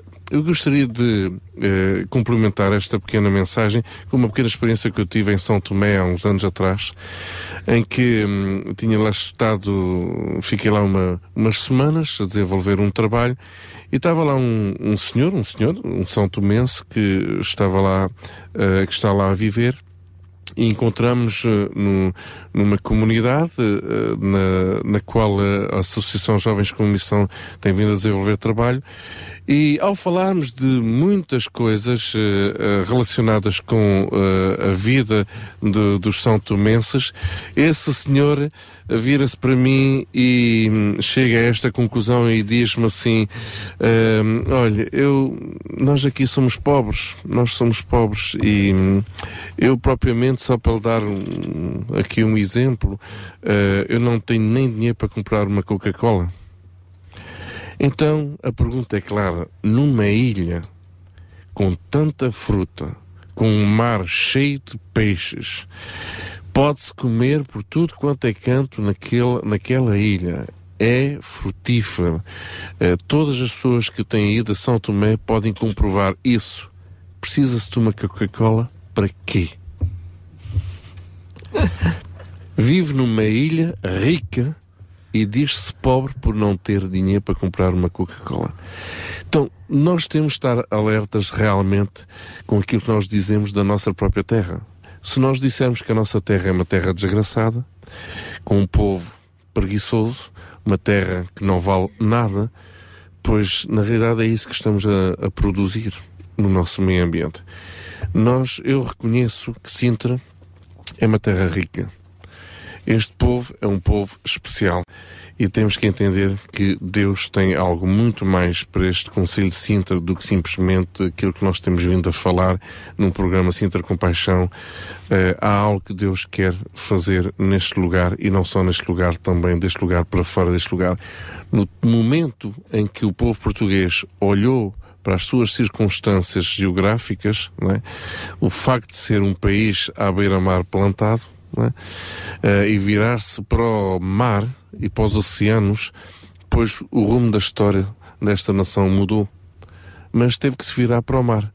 Pois nós aqui vamos nos virar não só para o mar, como para a serra também. Mas gostaria de deixar bem claro: realmente isto requer humilhação da nossa parte, oração, buscar a Deus, porque só Deus é que entende estas coisas, e convertermos dos nossos maus caminhos.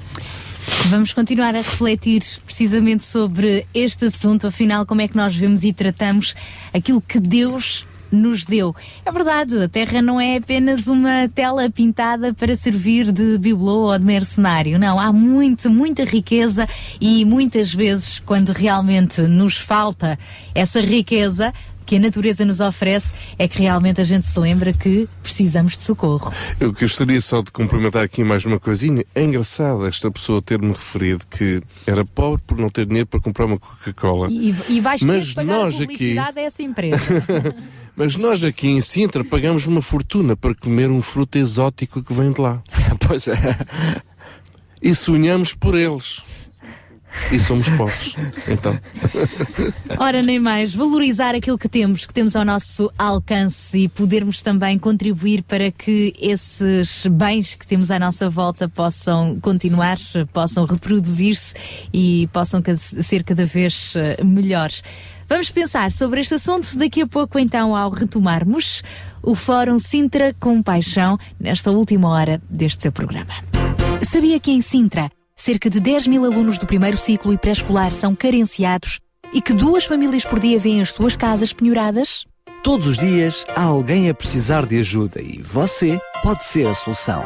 Sintra com Paixão, o programa da RCS que abre portas à solidariedade. Sexta-feira, das 8 às 11 da manhã. Sintra com Paixão, Contamos consigo. Ele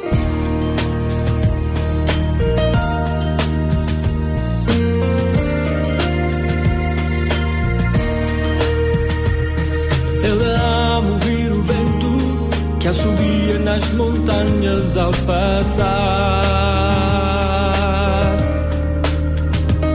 Também ama ouvir a chuva quando bate na terra com mágico cantar.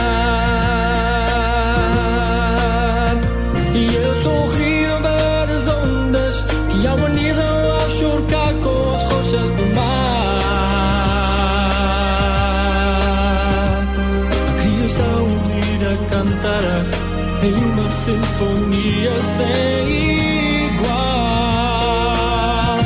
Mas sua preferida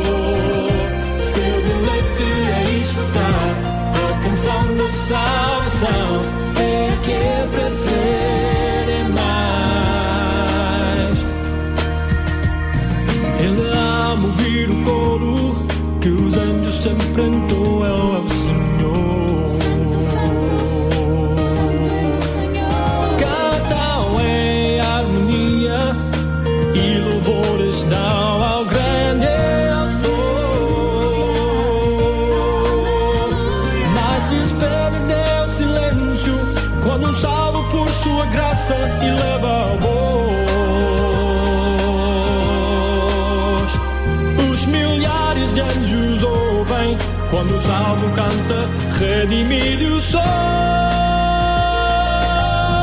Mas sua preferida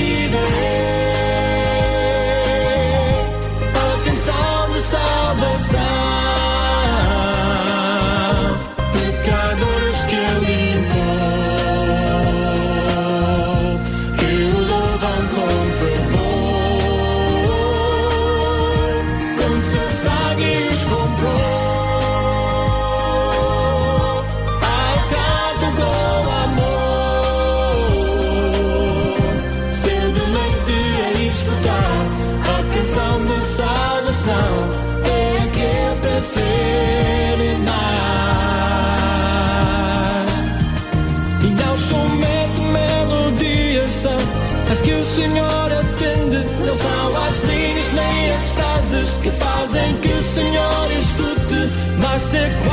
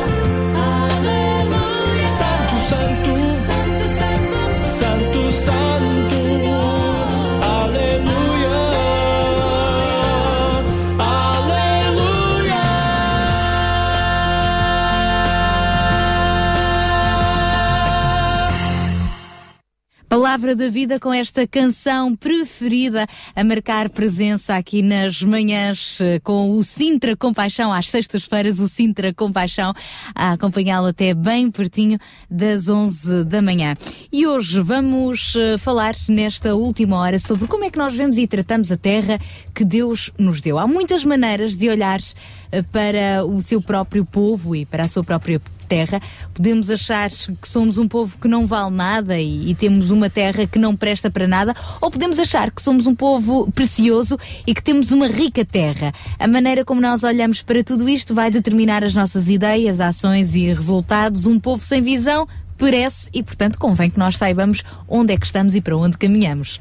Há uns dias atrás foi também espalhado pelas redes sociais um pequeno vídeo que apresenta a riqueza natural do Conselho de Sintra, para que nós possamos também conhecer aqui a nossa casinha, não é? O nosso conselho onde vivemos, eh, pelo menos e arredores. Quando olhamos eh, para aquele vídeo, a única expressão verbal que sai eh, da boca de quem já viu é Uau! Este é o lugar onde eu vivo! Fantástico!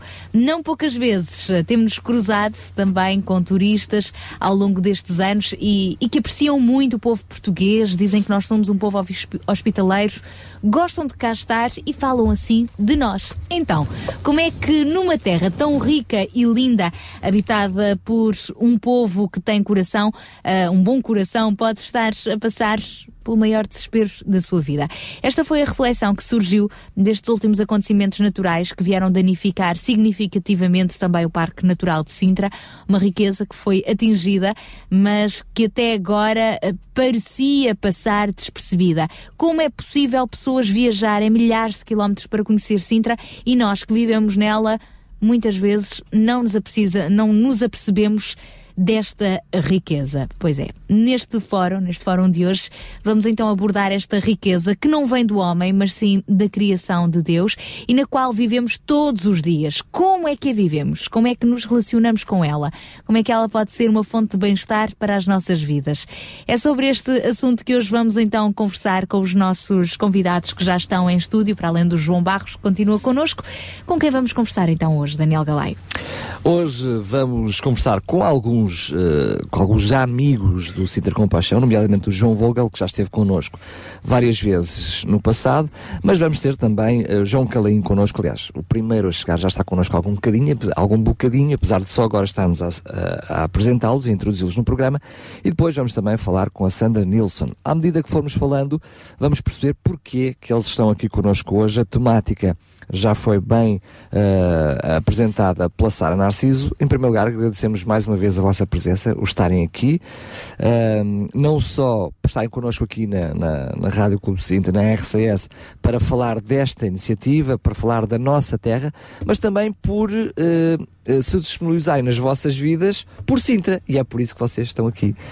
Bem-vindos ao, ao Sintra Compaixão. Uh, se calhar eu começava por, por trazer à conversa o João Calaim no sentido de jovem, nasceu aqui em Sintra, é professor e uh, em off partilhava connosco como muitos dos seus alunos ainda não conhecem a maravilha de Sintra e as maravilhas de Sintra. Uh, João, gostaria de te perguntar logo à partida, tu como jovem, certamente interessado por Sintra. Como é que tu vês essa realidade que, que a Sara ainda agora mencionou e o João também estava a falar, que muitas vezes os de Sintra não valorizam Aquilo que aquilo que, que têm, não é? Não é, não, é o, não é o que os outros valorizam, é o que de- realmente de valor nós temos, não é? Sim, bom dia, bom dia a todos. Eh, isso é uma, é uma realidade com, qual- com a qual eu me deparo. Eh, como há pouco disse, eu sou professor de ciências e, e falamos muito sobre eh, a vida, a questão da biologia, da, da geologia também. E, e faz parte das minhas aulas, muitas vezes eu perguntar, eh, utilizar a Serra de Sintra, por exemplo, eh, como ilustração de algum dos ensinos que, que estamos a dar naquela aula. E eh, costumo perguntar, tenho esse cuidado, porque eu sou um apaixonado pela Serra de Sintra, e eu pergunto, então, daqui, qual de vocês é que nunca foi à Serra? E a maioria levanta. São mesmo, é uma minoria. São um, dois, três alunos é que já foram à Serra de Sintra e eu fico abismado. Pronto, neste, este ano estou a dar aulas em São Marcos. são alguns quilómetros, mas pertence ao Conceito de Sintra.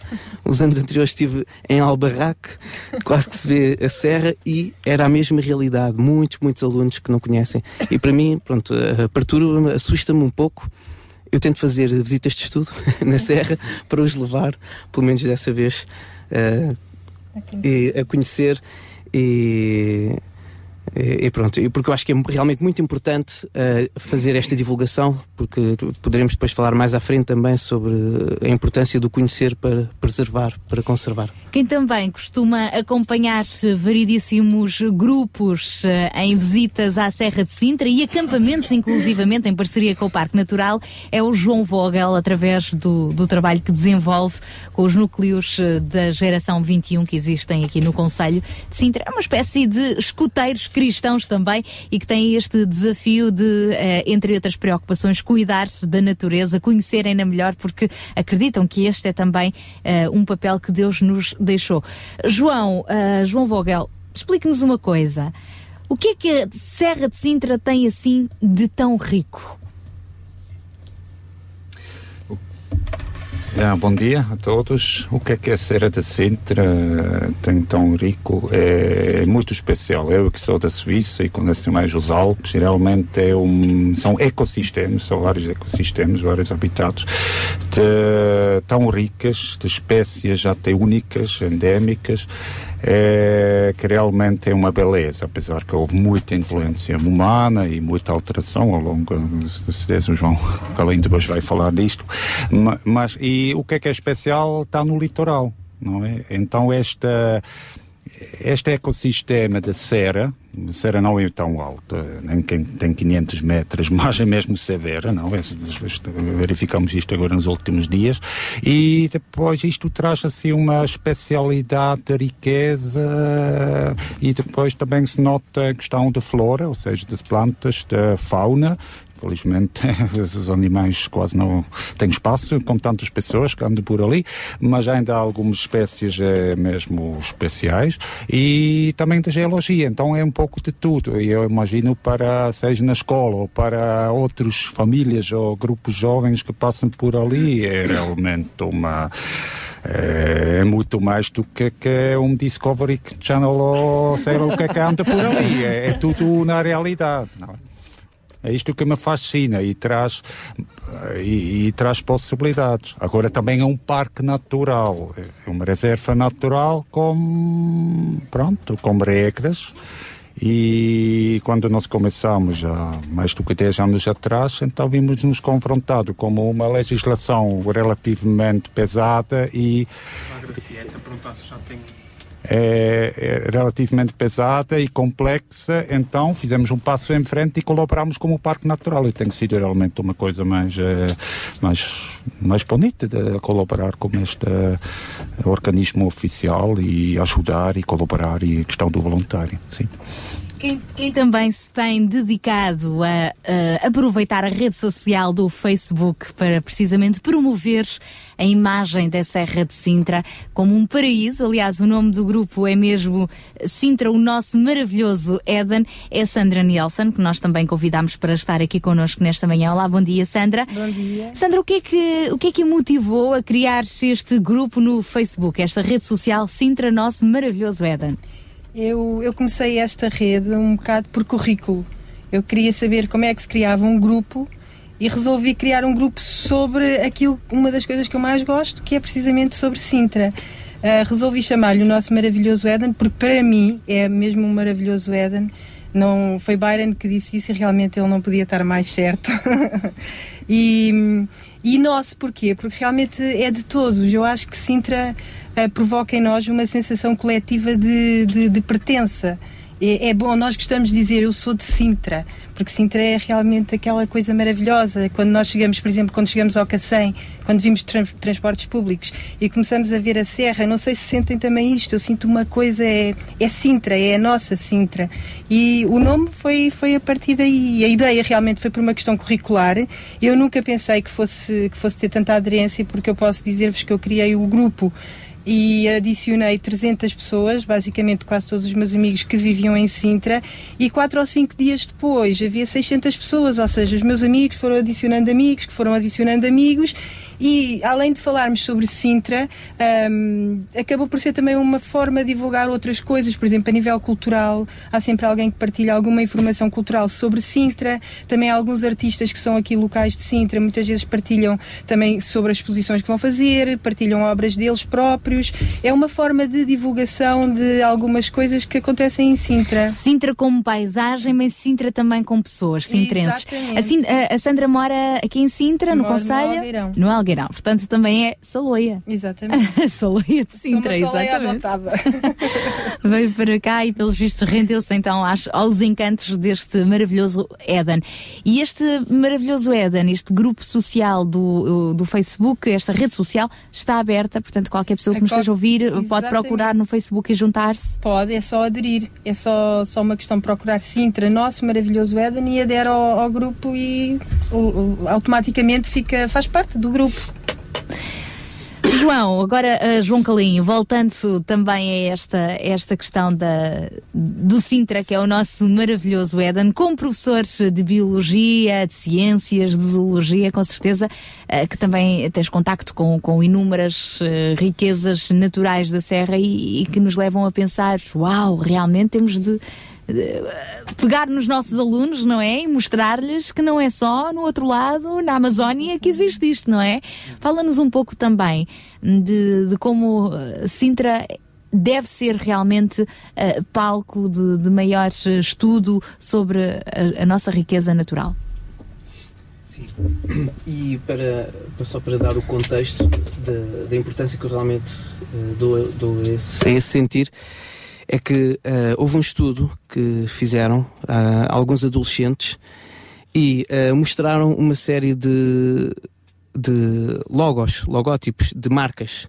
É? Uma das quais que já foi referida aqui sobre São Tomé, entre outras marcas. E realmente os adolescentes conseguiram identificar eh, quase mil logotipos de marcas. Mas quando mostraram fauna local e flora local, não é? Uma árvore da zona, os, os alunos não conseguiram identificar. Quando mostraram Chamavam-lhe árvore. sim. árvore, não, não sabiam o nome da árvore, quando mostraram uma espécie animal, não souberam identificar. Então realmente conhecem marcas de fora, estrangeiras e nacionais também, mas a fauna e a flora, o- o mundo biológico onde vivem, desconhecem. E partindo daí, é realmente importante conhecer eh, e, e eu penso, sim, Mas que consequências podem advir desse desconhecimento? E, e consequências do conhecimento também, uma mais-valia. Sim. O desconhecimento é, é o não cuidar, o desprezo eventual. Eventualmente pode levar até ao desprezo, não é? Não conhecendo, não podem amar. Se amar, não cuidam e, e pode, pronto, o, o desprezar eh, este, este mundo natural. Daí que seja importante dar a conhecer, eh, e, e eu, como professor, tento dar a conhecer esta riqueza eh, faunística e florística da, da Serra e geológica também. E mais valias, Sandra, de termos este conhecimento, que no fundo é o que também é tentado fazer através desta rede social Sintra, o nosso maravilhoso Éden. As mais-valias, como, como o João já disse, é precisamente o protegermos, o preservarmos aquilo que é nosso, não é? E eu posso, eu, eu, queria, pronto, fazer um bocadinho dentro daquilo que, que o João falou, ah, só para terem uma ideia. Eu tenho uma filha que tem 3 anos e ela já foi quatro vezes aos capuchos. Três ou quatro vezes à pena, nós aproveitamos o domingo, porque nós, como somos munícipes, aquilo que muita gente não sabe é que os munícipes ao domingo têm direito a visitar todos os, os, eh, os, eh, monumentos e parques. e monumentos gratuitamente, ou seja, é uma mais-valia enorme. E nós, por acaso, tanto eu como o meu marido. uma. Até à uma, é verdade. É muito importante. manhã, portanto, tem de ser de manhã. Exatamente, tem que ser de manhã. Ah, eu e o meu marido, nós realmente aproveitamos isso e, e só para terem uma ideia, por exemplo, a, a minha filha já diz muitas vezes, mãe, vamos, àquela, vamos às casinhas dos, dos pequeninos. Do convento dos Capuz. Exatamente, o convento dos capuz, que é onde ela mais gosta de ir. Realmente, acho que com esta facilidade de nós conhecermos a nossa terra, não é? Ah, com esta abertura que muitas vezes não existe, faz todo o sentido. Eu, eu, eu faz muita impressão, muitas vezes, saber que as crianças ficam em casa sábados e domingos, quando podem visitar. Nós temos Sintra, que é realmente um, espantosa. Eu posso dizer-vos, por exemplo, que quando eu era mais jovem, eu vivia numa praceta fechada que tinha imensos eh, jovens e crianças, e nós muitas vezes fazíamos visitas, juntávamos 10 ou 11 e subíamos a serra. Íamos a pé, víamos até à Portela, aliás, até, à, à- até Sintra mesmo, e depois subíamos a serra até lá acima, estávamos uma tarde inteira ali e fazíamos isso muitas vezes, muitas vezes. Temos várias fotografias de quando éramos jovens, todos juntos lá em cima, tanto no- na, na Cruz Alta como no, naquele guerreiro que está lá. Era uma coisa que fazíamos muito. Hoje em dia realmente não se faz isso. Os jovens não conhecem, era o que estava a dizer o João. Muitas vezes vivem aqui já têm 15 a 6 anos e nunca foram à Serra. É, um- é muito. É, é difícil perceber como é que é possível isso acontecer. Porque realmente temos. É uma, uma coisa tão linda. A Serra, ah, nós ficamos. Eh, é, a beleza é tal, muitas vezes quando chegamos lá acima, que até ficamos comovidos. É impossível realmente não nos comovermos com tanta beleza e não pensarmos neste Deus criador e criativo que fez a se- a Serra tão, tão maravilhosa. Eu costumo dizer que Deus, quando fez o mundo, fez o mundo mesmo maravilhosamente, mas quando, quando Deus criou a Serra, estava mesmo, mesmo inspirado. Eu realmente nesse dia estava totalmente inspirado, porque a Serra de Sintra é mesmo uma coisa, é tão deslumbrante, tão maravilhosa, tão o nosso Éden, que é impossível realmente sa- saber que há pessoas que nunca a visitaram. Como é que nós, ao contemplar a natureza e esta maravilhosa fonte de riqueza, como é também a Serra de Sintra, como é que ao contemplarmos a natureza podemos também contemplar o nosso Criador? É, sim, eu acho que é muito importante o que, é que acabaram de dizer. Realmente é, está muito ligado para quem é que acredita no Deus Criador, quem é que toma a Bíblia a sério. E está lá no início, não é? Eu estive uma semana atrás numa palestra numa das universidades de Lisboa e falei sobre isto, só que infelizmente aquilo foi considerado como uma coisa dos antigos, lá da religião antiga. Não, isto é muito atual. É, e temos responsabilidade ali nos relatos de Gênesis, tanto no primeiro como no segundo narrativa, estão ali tantos princípios fundamentais que acho que podíamos falar aqui dias inteiros. Por exemplo, Que é, nós fomos colocados num jardim eh, e somos mordomos. Não somos os donos, somos mordomos. Precisamos prestar contas.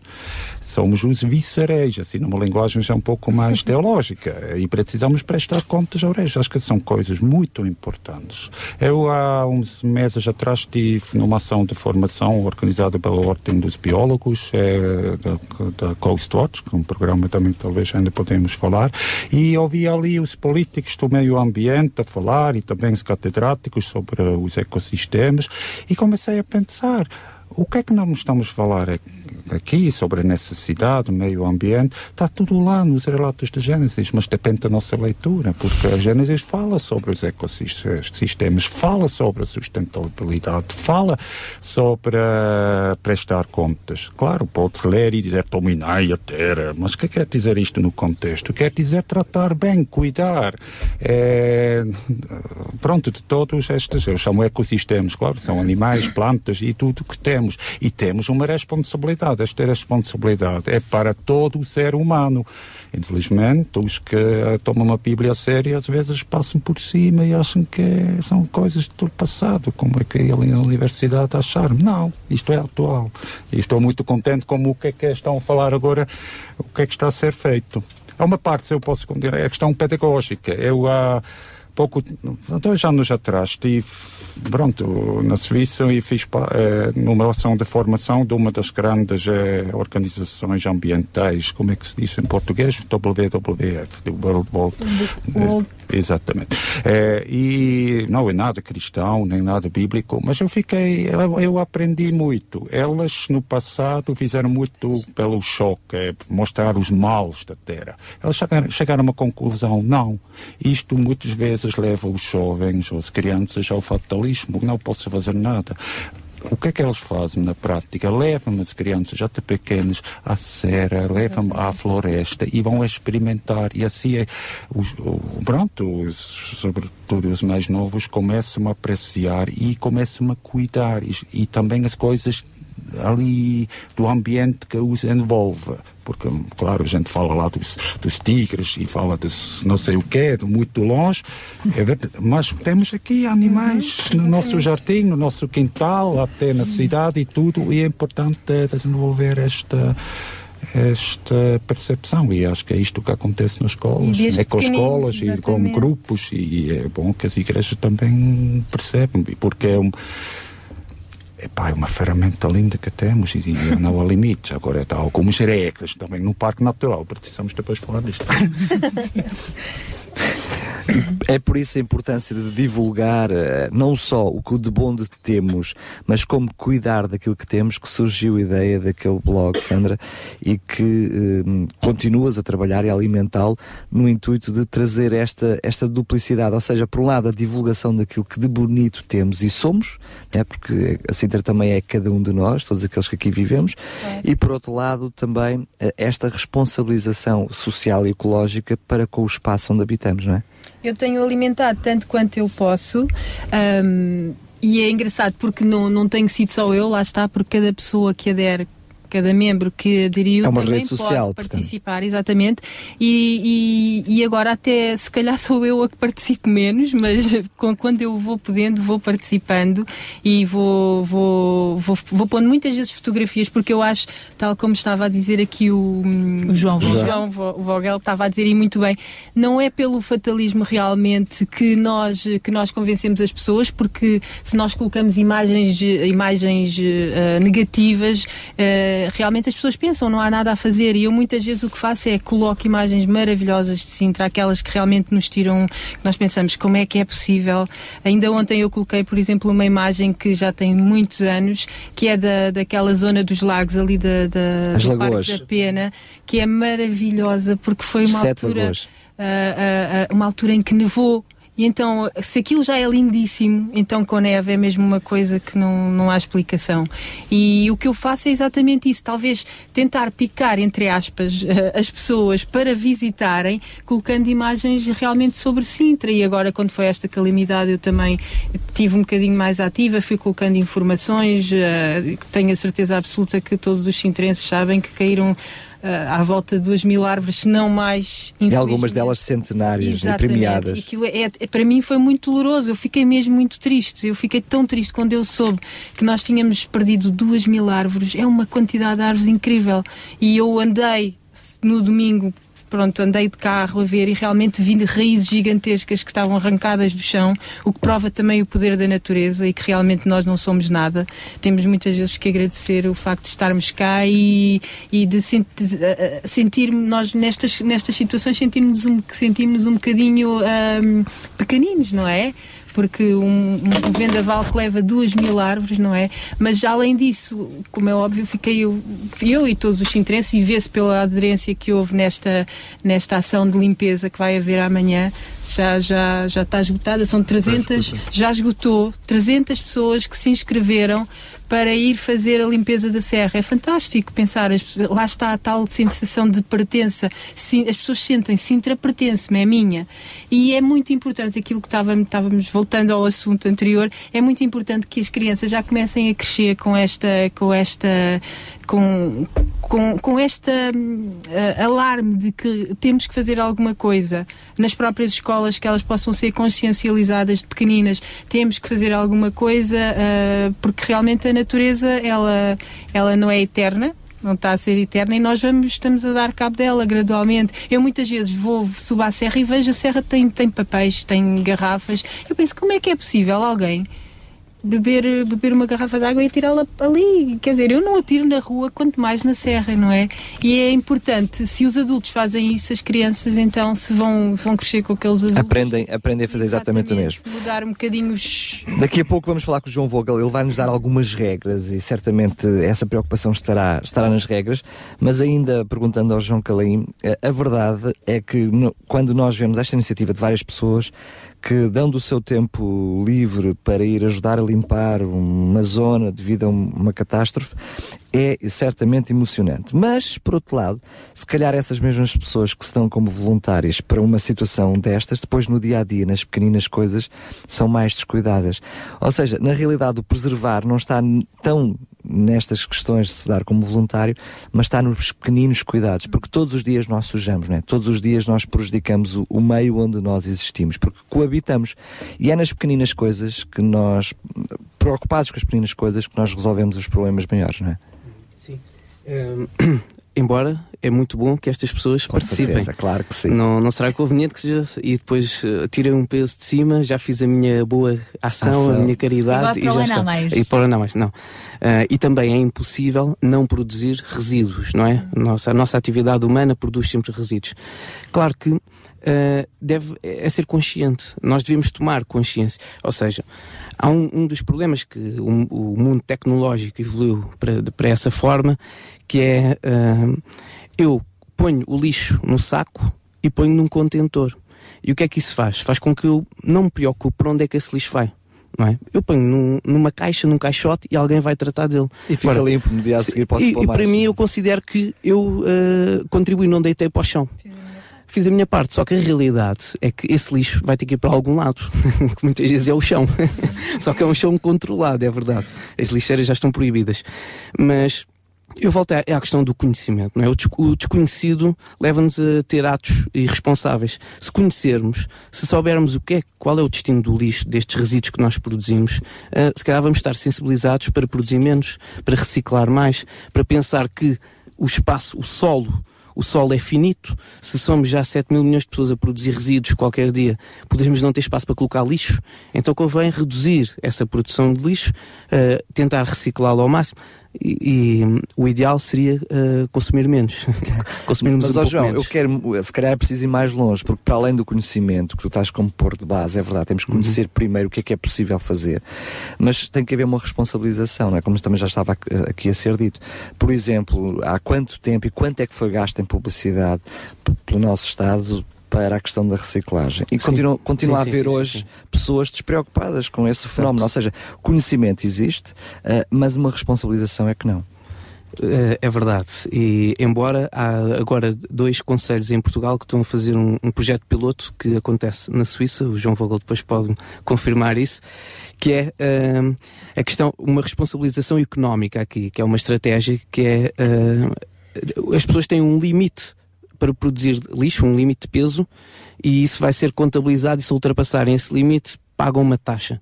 Pronto, isso é uma estratégia que poderá ser uti- utilizada. Mas eh, é realmente necessário responsabilizar as pessoas com, com a produção deste lixo. O que este João Calaim se lembrou de dizer aqui aos microfones, imagina só se os nossos primeiros nos estão a ouvir, o que te passa pela cabeça. É verdade, estamos em, jeito de brincadeira, Sim, sim. mas também é verdade o outro lado, é que às vezes ahm, por detrás de um bom motivo, todo ecológico e pimposo, ah, ah, interesses comerciais se levantam e Claro, de que claro, maneira, e de que maneira. Mesmo, mesmo a reciclagem tem interesse económico. com certeza, por isso é que ela é tão divulgada, não é? Ah, agora sim, João Vogel, tu tens, por uma experiência muito grande de, de vivência na, na Serra de Sintra, de convivência e vivência, convivência é mais, é, é mais apropriada àquilo que realmente é conduzido com anos e anos de atividades. Tu conheces ah, por dentro e por fora a realidade da, da nossa Serra. Que, que regras, que cuidados para quem nos está a ouvir hum, são necessários para um bom uso deste ambiente onde nós estamos inseridos? É, pergunta importante, mas complexa. Se calhar é só dar continuidade ao que é que o João Calim acabou de dizer. Claro, a Suíça, a Suíça é outro contexto e ali a fiscalização é severa, e, mas não há nada a trazer para cá. O que é que é mais... não, não, eu não quero nada contra. Só o João Vogel é que veio para cá de lá, mais ninguém. Não, é- eu não gosto de comparar. Agora, o que é que estou a tentar ensinar quando eu ainda estive na escola, através da educação moral e religiosa evangélica, clubes de jardinagem, mas também através dos trabalhos desenvolvidos através das igrejas locais, do curso de geração 21 e agora as outras atividades e em geral, é eu acho que é, é tal. Nós, mesmo se não estou, não, não estou com ninguém, e, e vou deitar este lixo para o chão ali no. Só porque ninguém no está a ver, Ninguém não é? está. É, o nosso criador está a ver, percebe? Precisamos prestar contas. Eu acho que é. Não sei. é- mas também. Então devemos dar o exemplo. Nós que acreditamos em Deus é que não, pá, vamos agir assim como Jesus disse, que vamos não, não fazer eh, ao outro e também, pronto, a criação que nós não desejamos que alguém faça a nós. Também não gosto de alguém deita aqui o lixo no, Dentro da minha camisola, por exemplo, o que é hei de pôr? Exatamente, Percebe? Então Exato. acho que isto deve ser a regra base. E é altamente bíblico, mas isto já é- devia estar inerente a todas as culturas. É a regra do civismo. E não é? lembramos mesmo que, que no início, exatamente. quando, quando Deus criou ah, o mundo e depois criou Adão, deu-lhe essa incumbência, disse-lhe diretamente até para ele dar um nome a cada animal, Exatamente. para ele regar as plantas, para ele cuidar de, do jardim do Éden, não é? Foi, foi essa a grande responsabilidade. A primeira tarefa que Adão teve foi essa. E depois também cuidar da sua esposa e a sua esposa ajudá-la a cuidar de tudo o resto.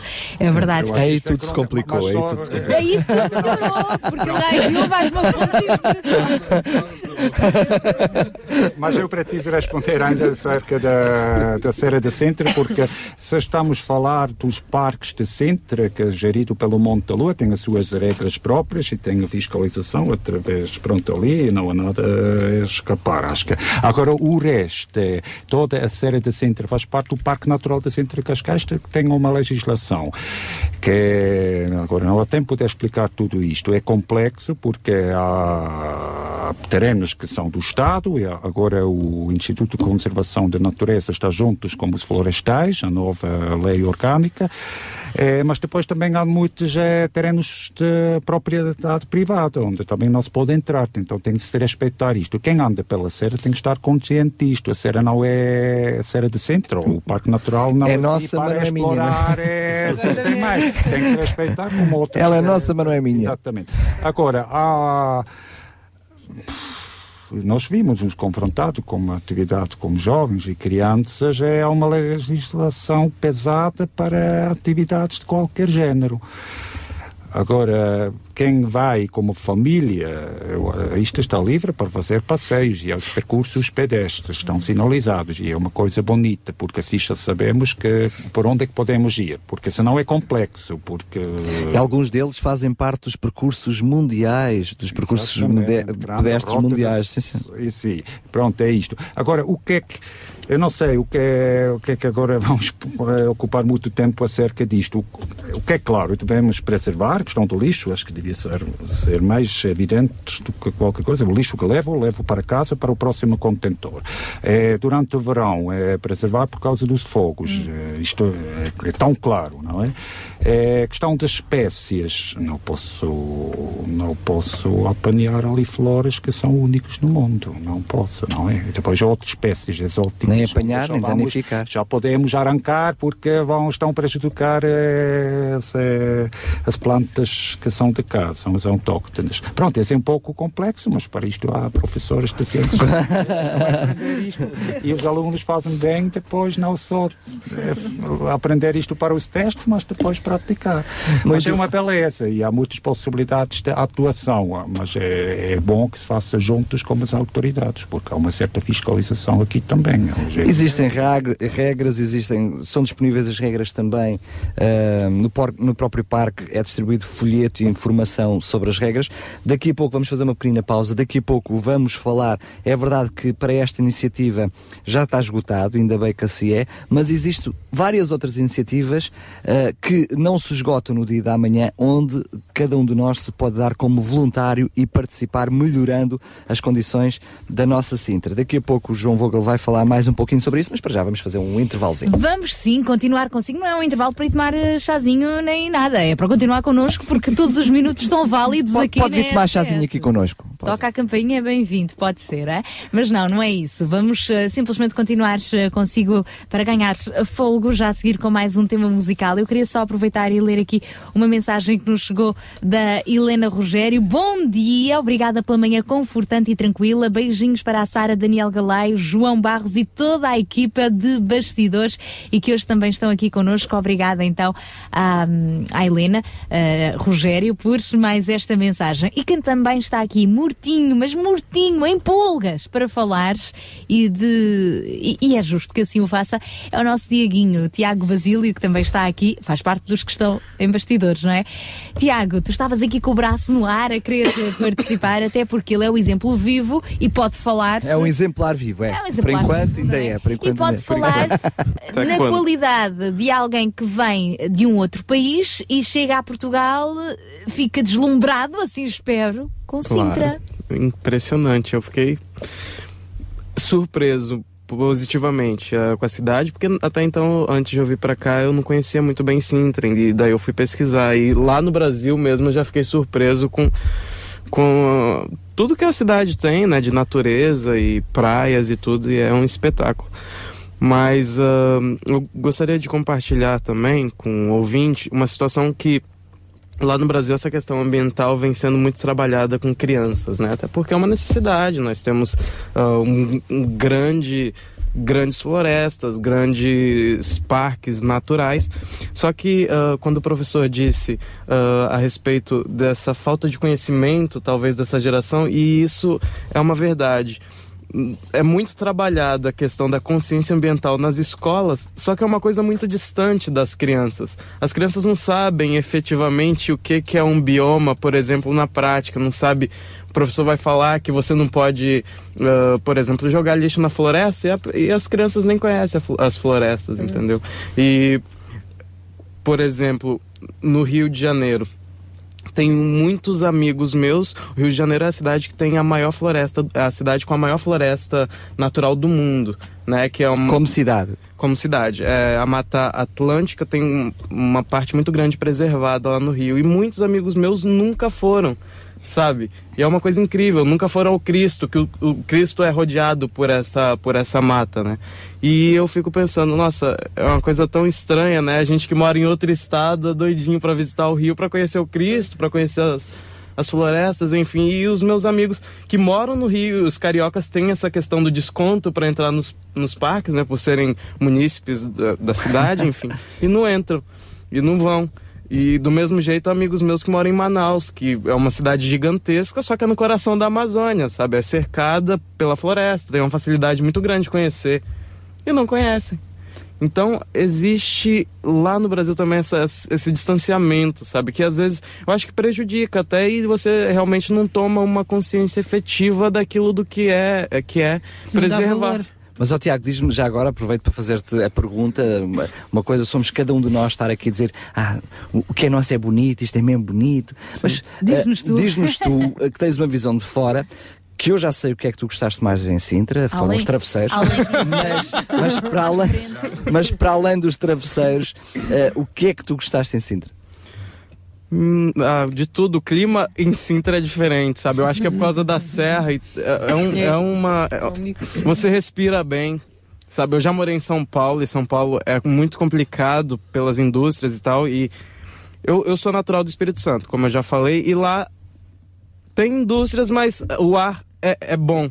Mas aqui é melhor, eu acredito, por causa dessa questão da serra e tal. Você tem essa, essa coisa de respirar e sentir um ar puro. Eu acho Não que é isso é pormenores que nós aqui dificilmente diríamos para quem Sintra é giro, é, respira-se bem. Sim, mas, mas é, é? é, é uma, é uma questão que deixa você agradável. Sem contar, claro, as belezas da cidade, a gente fica encantado. Tipo, turista, como turista, né? Tô falando. A cidade é um espetáculo. Obrigada, Tiago, também. Junta-te a nós, és bem-vindo aqui no nosso fórum. Hoje estamos realmente a pensar um pouco sobre, afinal, como é que nós vemos e tratamos a terra que Deus nos deu. Neste caso, Sintra. Junte-se a nós, se quiser, deixe também a sua opinião via SMS para o 960 37 20 25, também pelo Facebook, Rádio RCS, e ainda há quem goste de telefonar aqui para a nossa equipa. É isso mesmo, pode 219 10 63 10. Sintra Compaixão, uma voz amiga.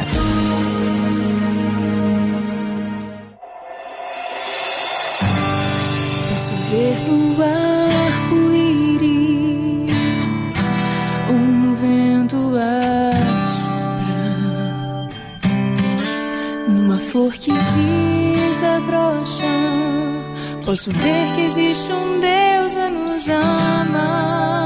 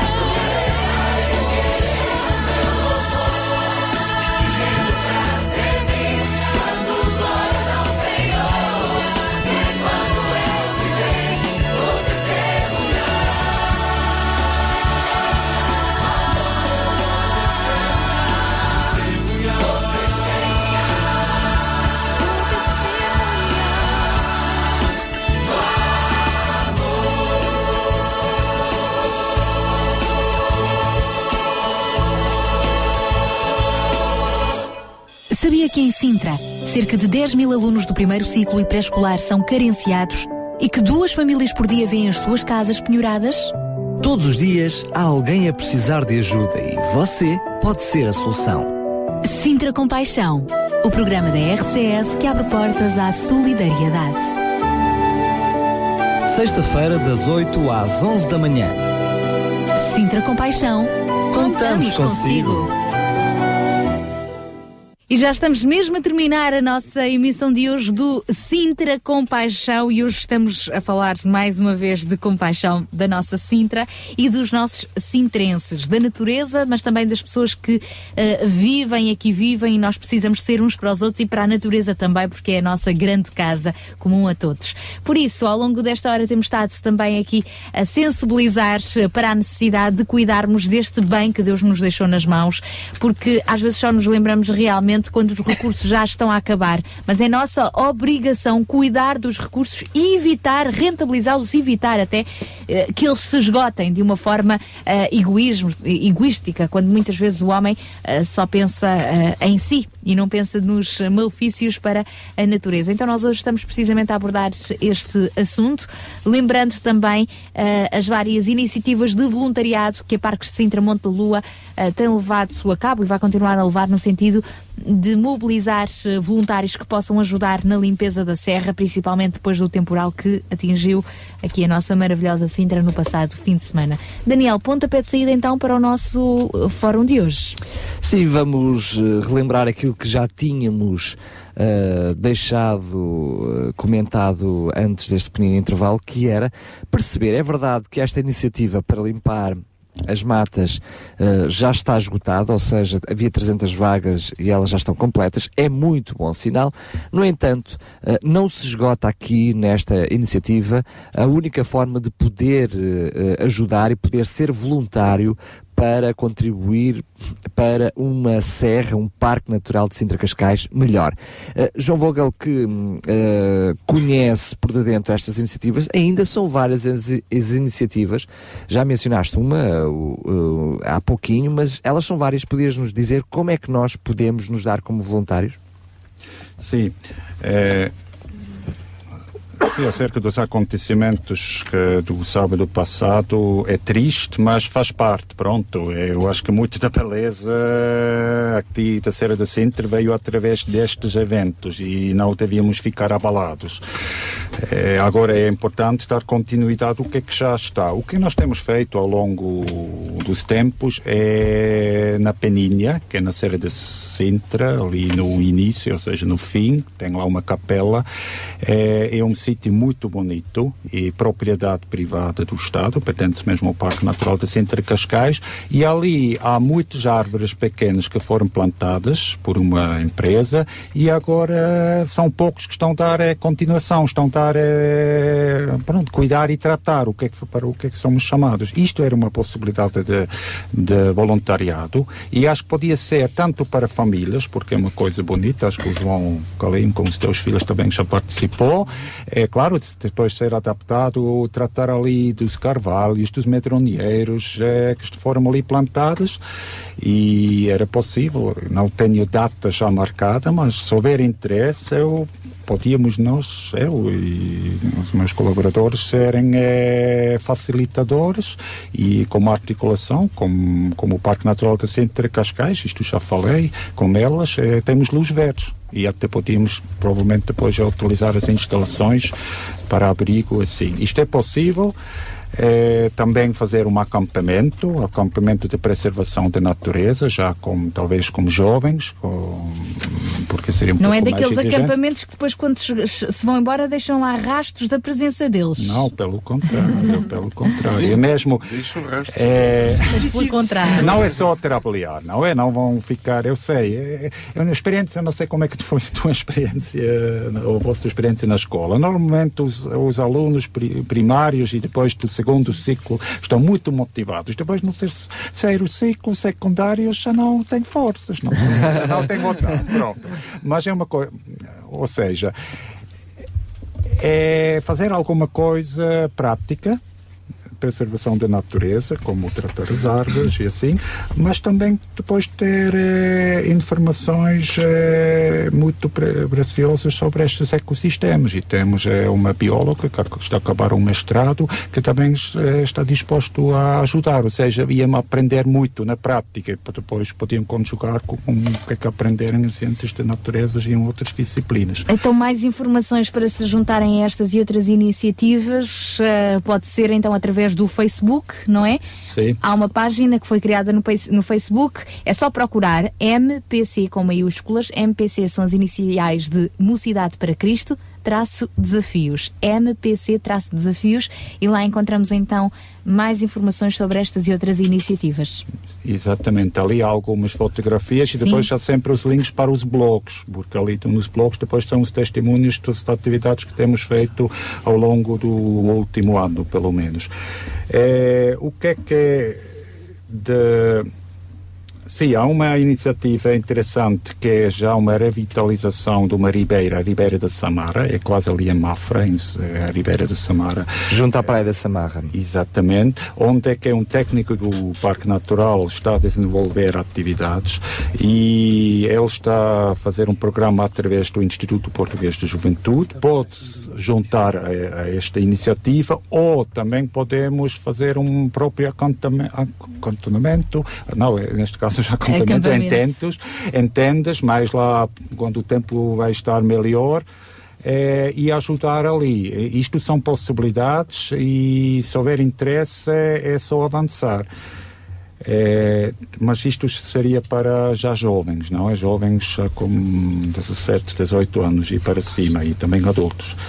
Eh, uma uma possibilidade que também já temos feito é a manutenção do- dos tais percursos pedestres. Isto já seria através da Câmara, Divisão de Desporto e articulado como Parque Natural de Sintra Cascais. Há vários trilhos marcados, mas precisam de manutenção.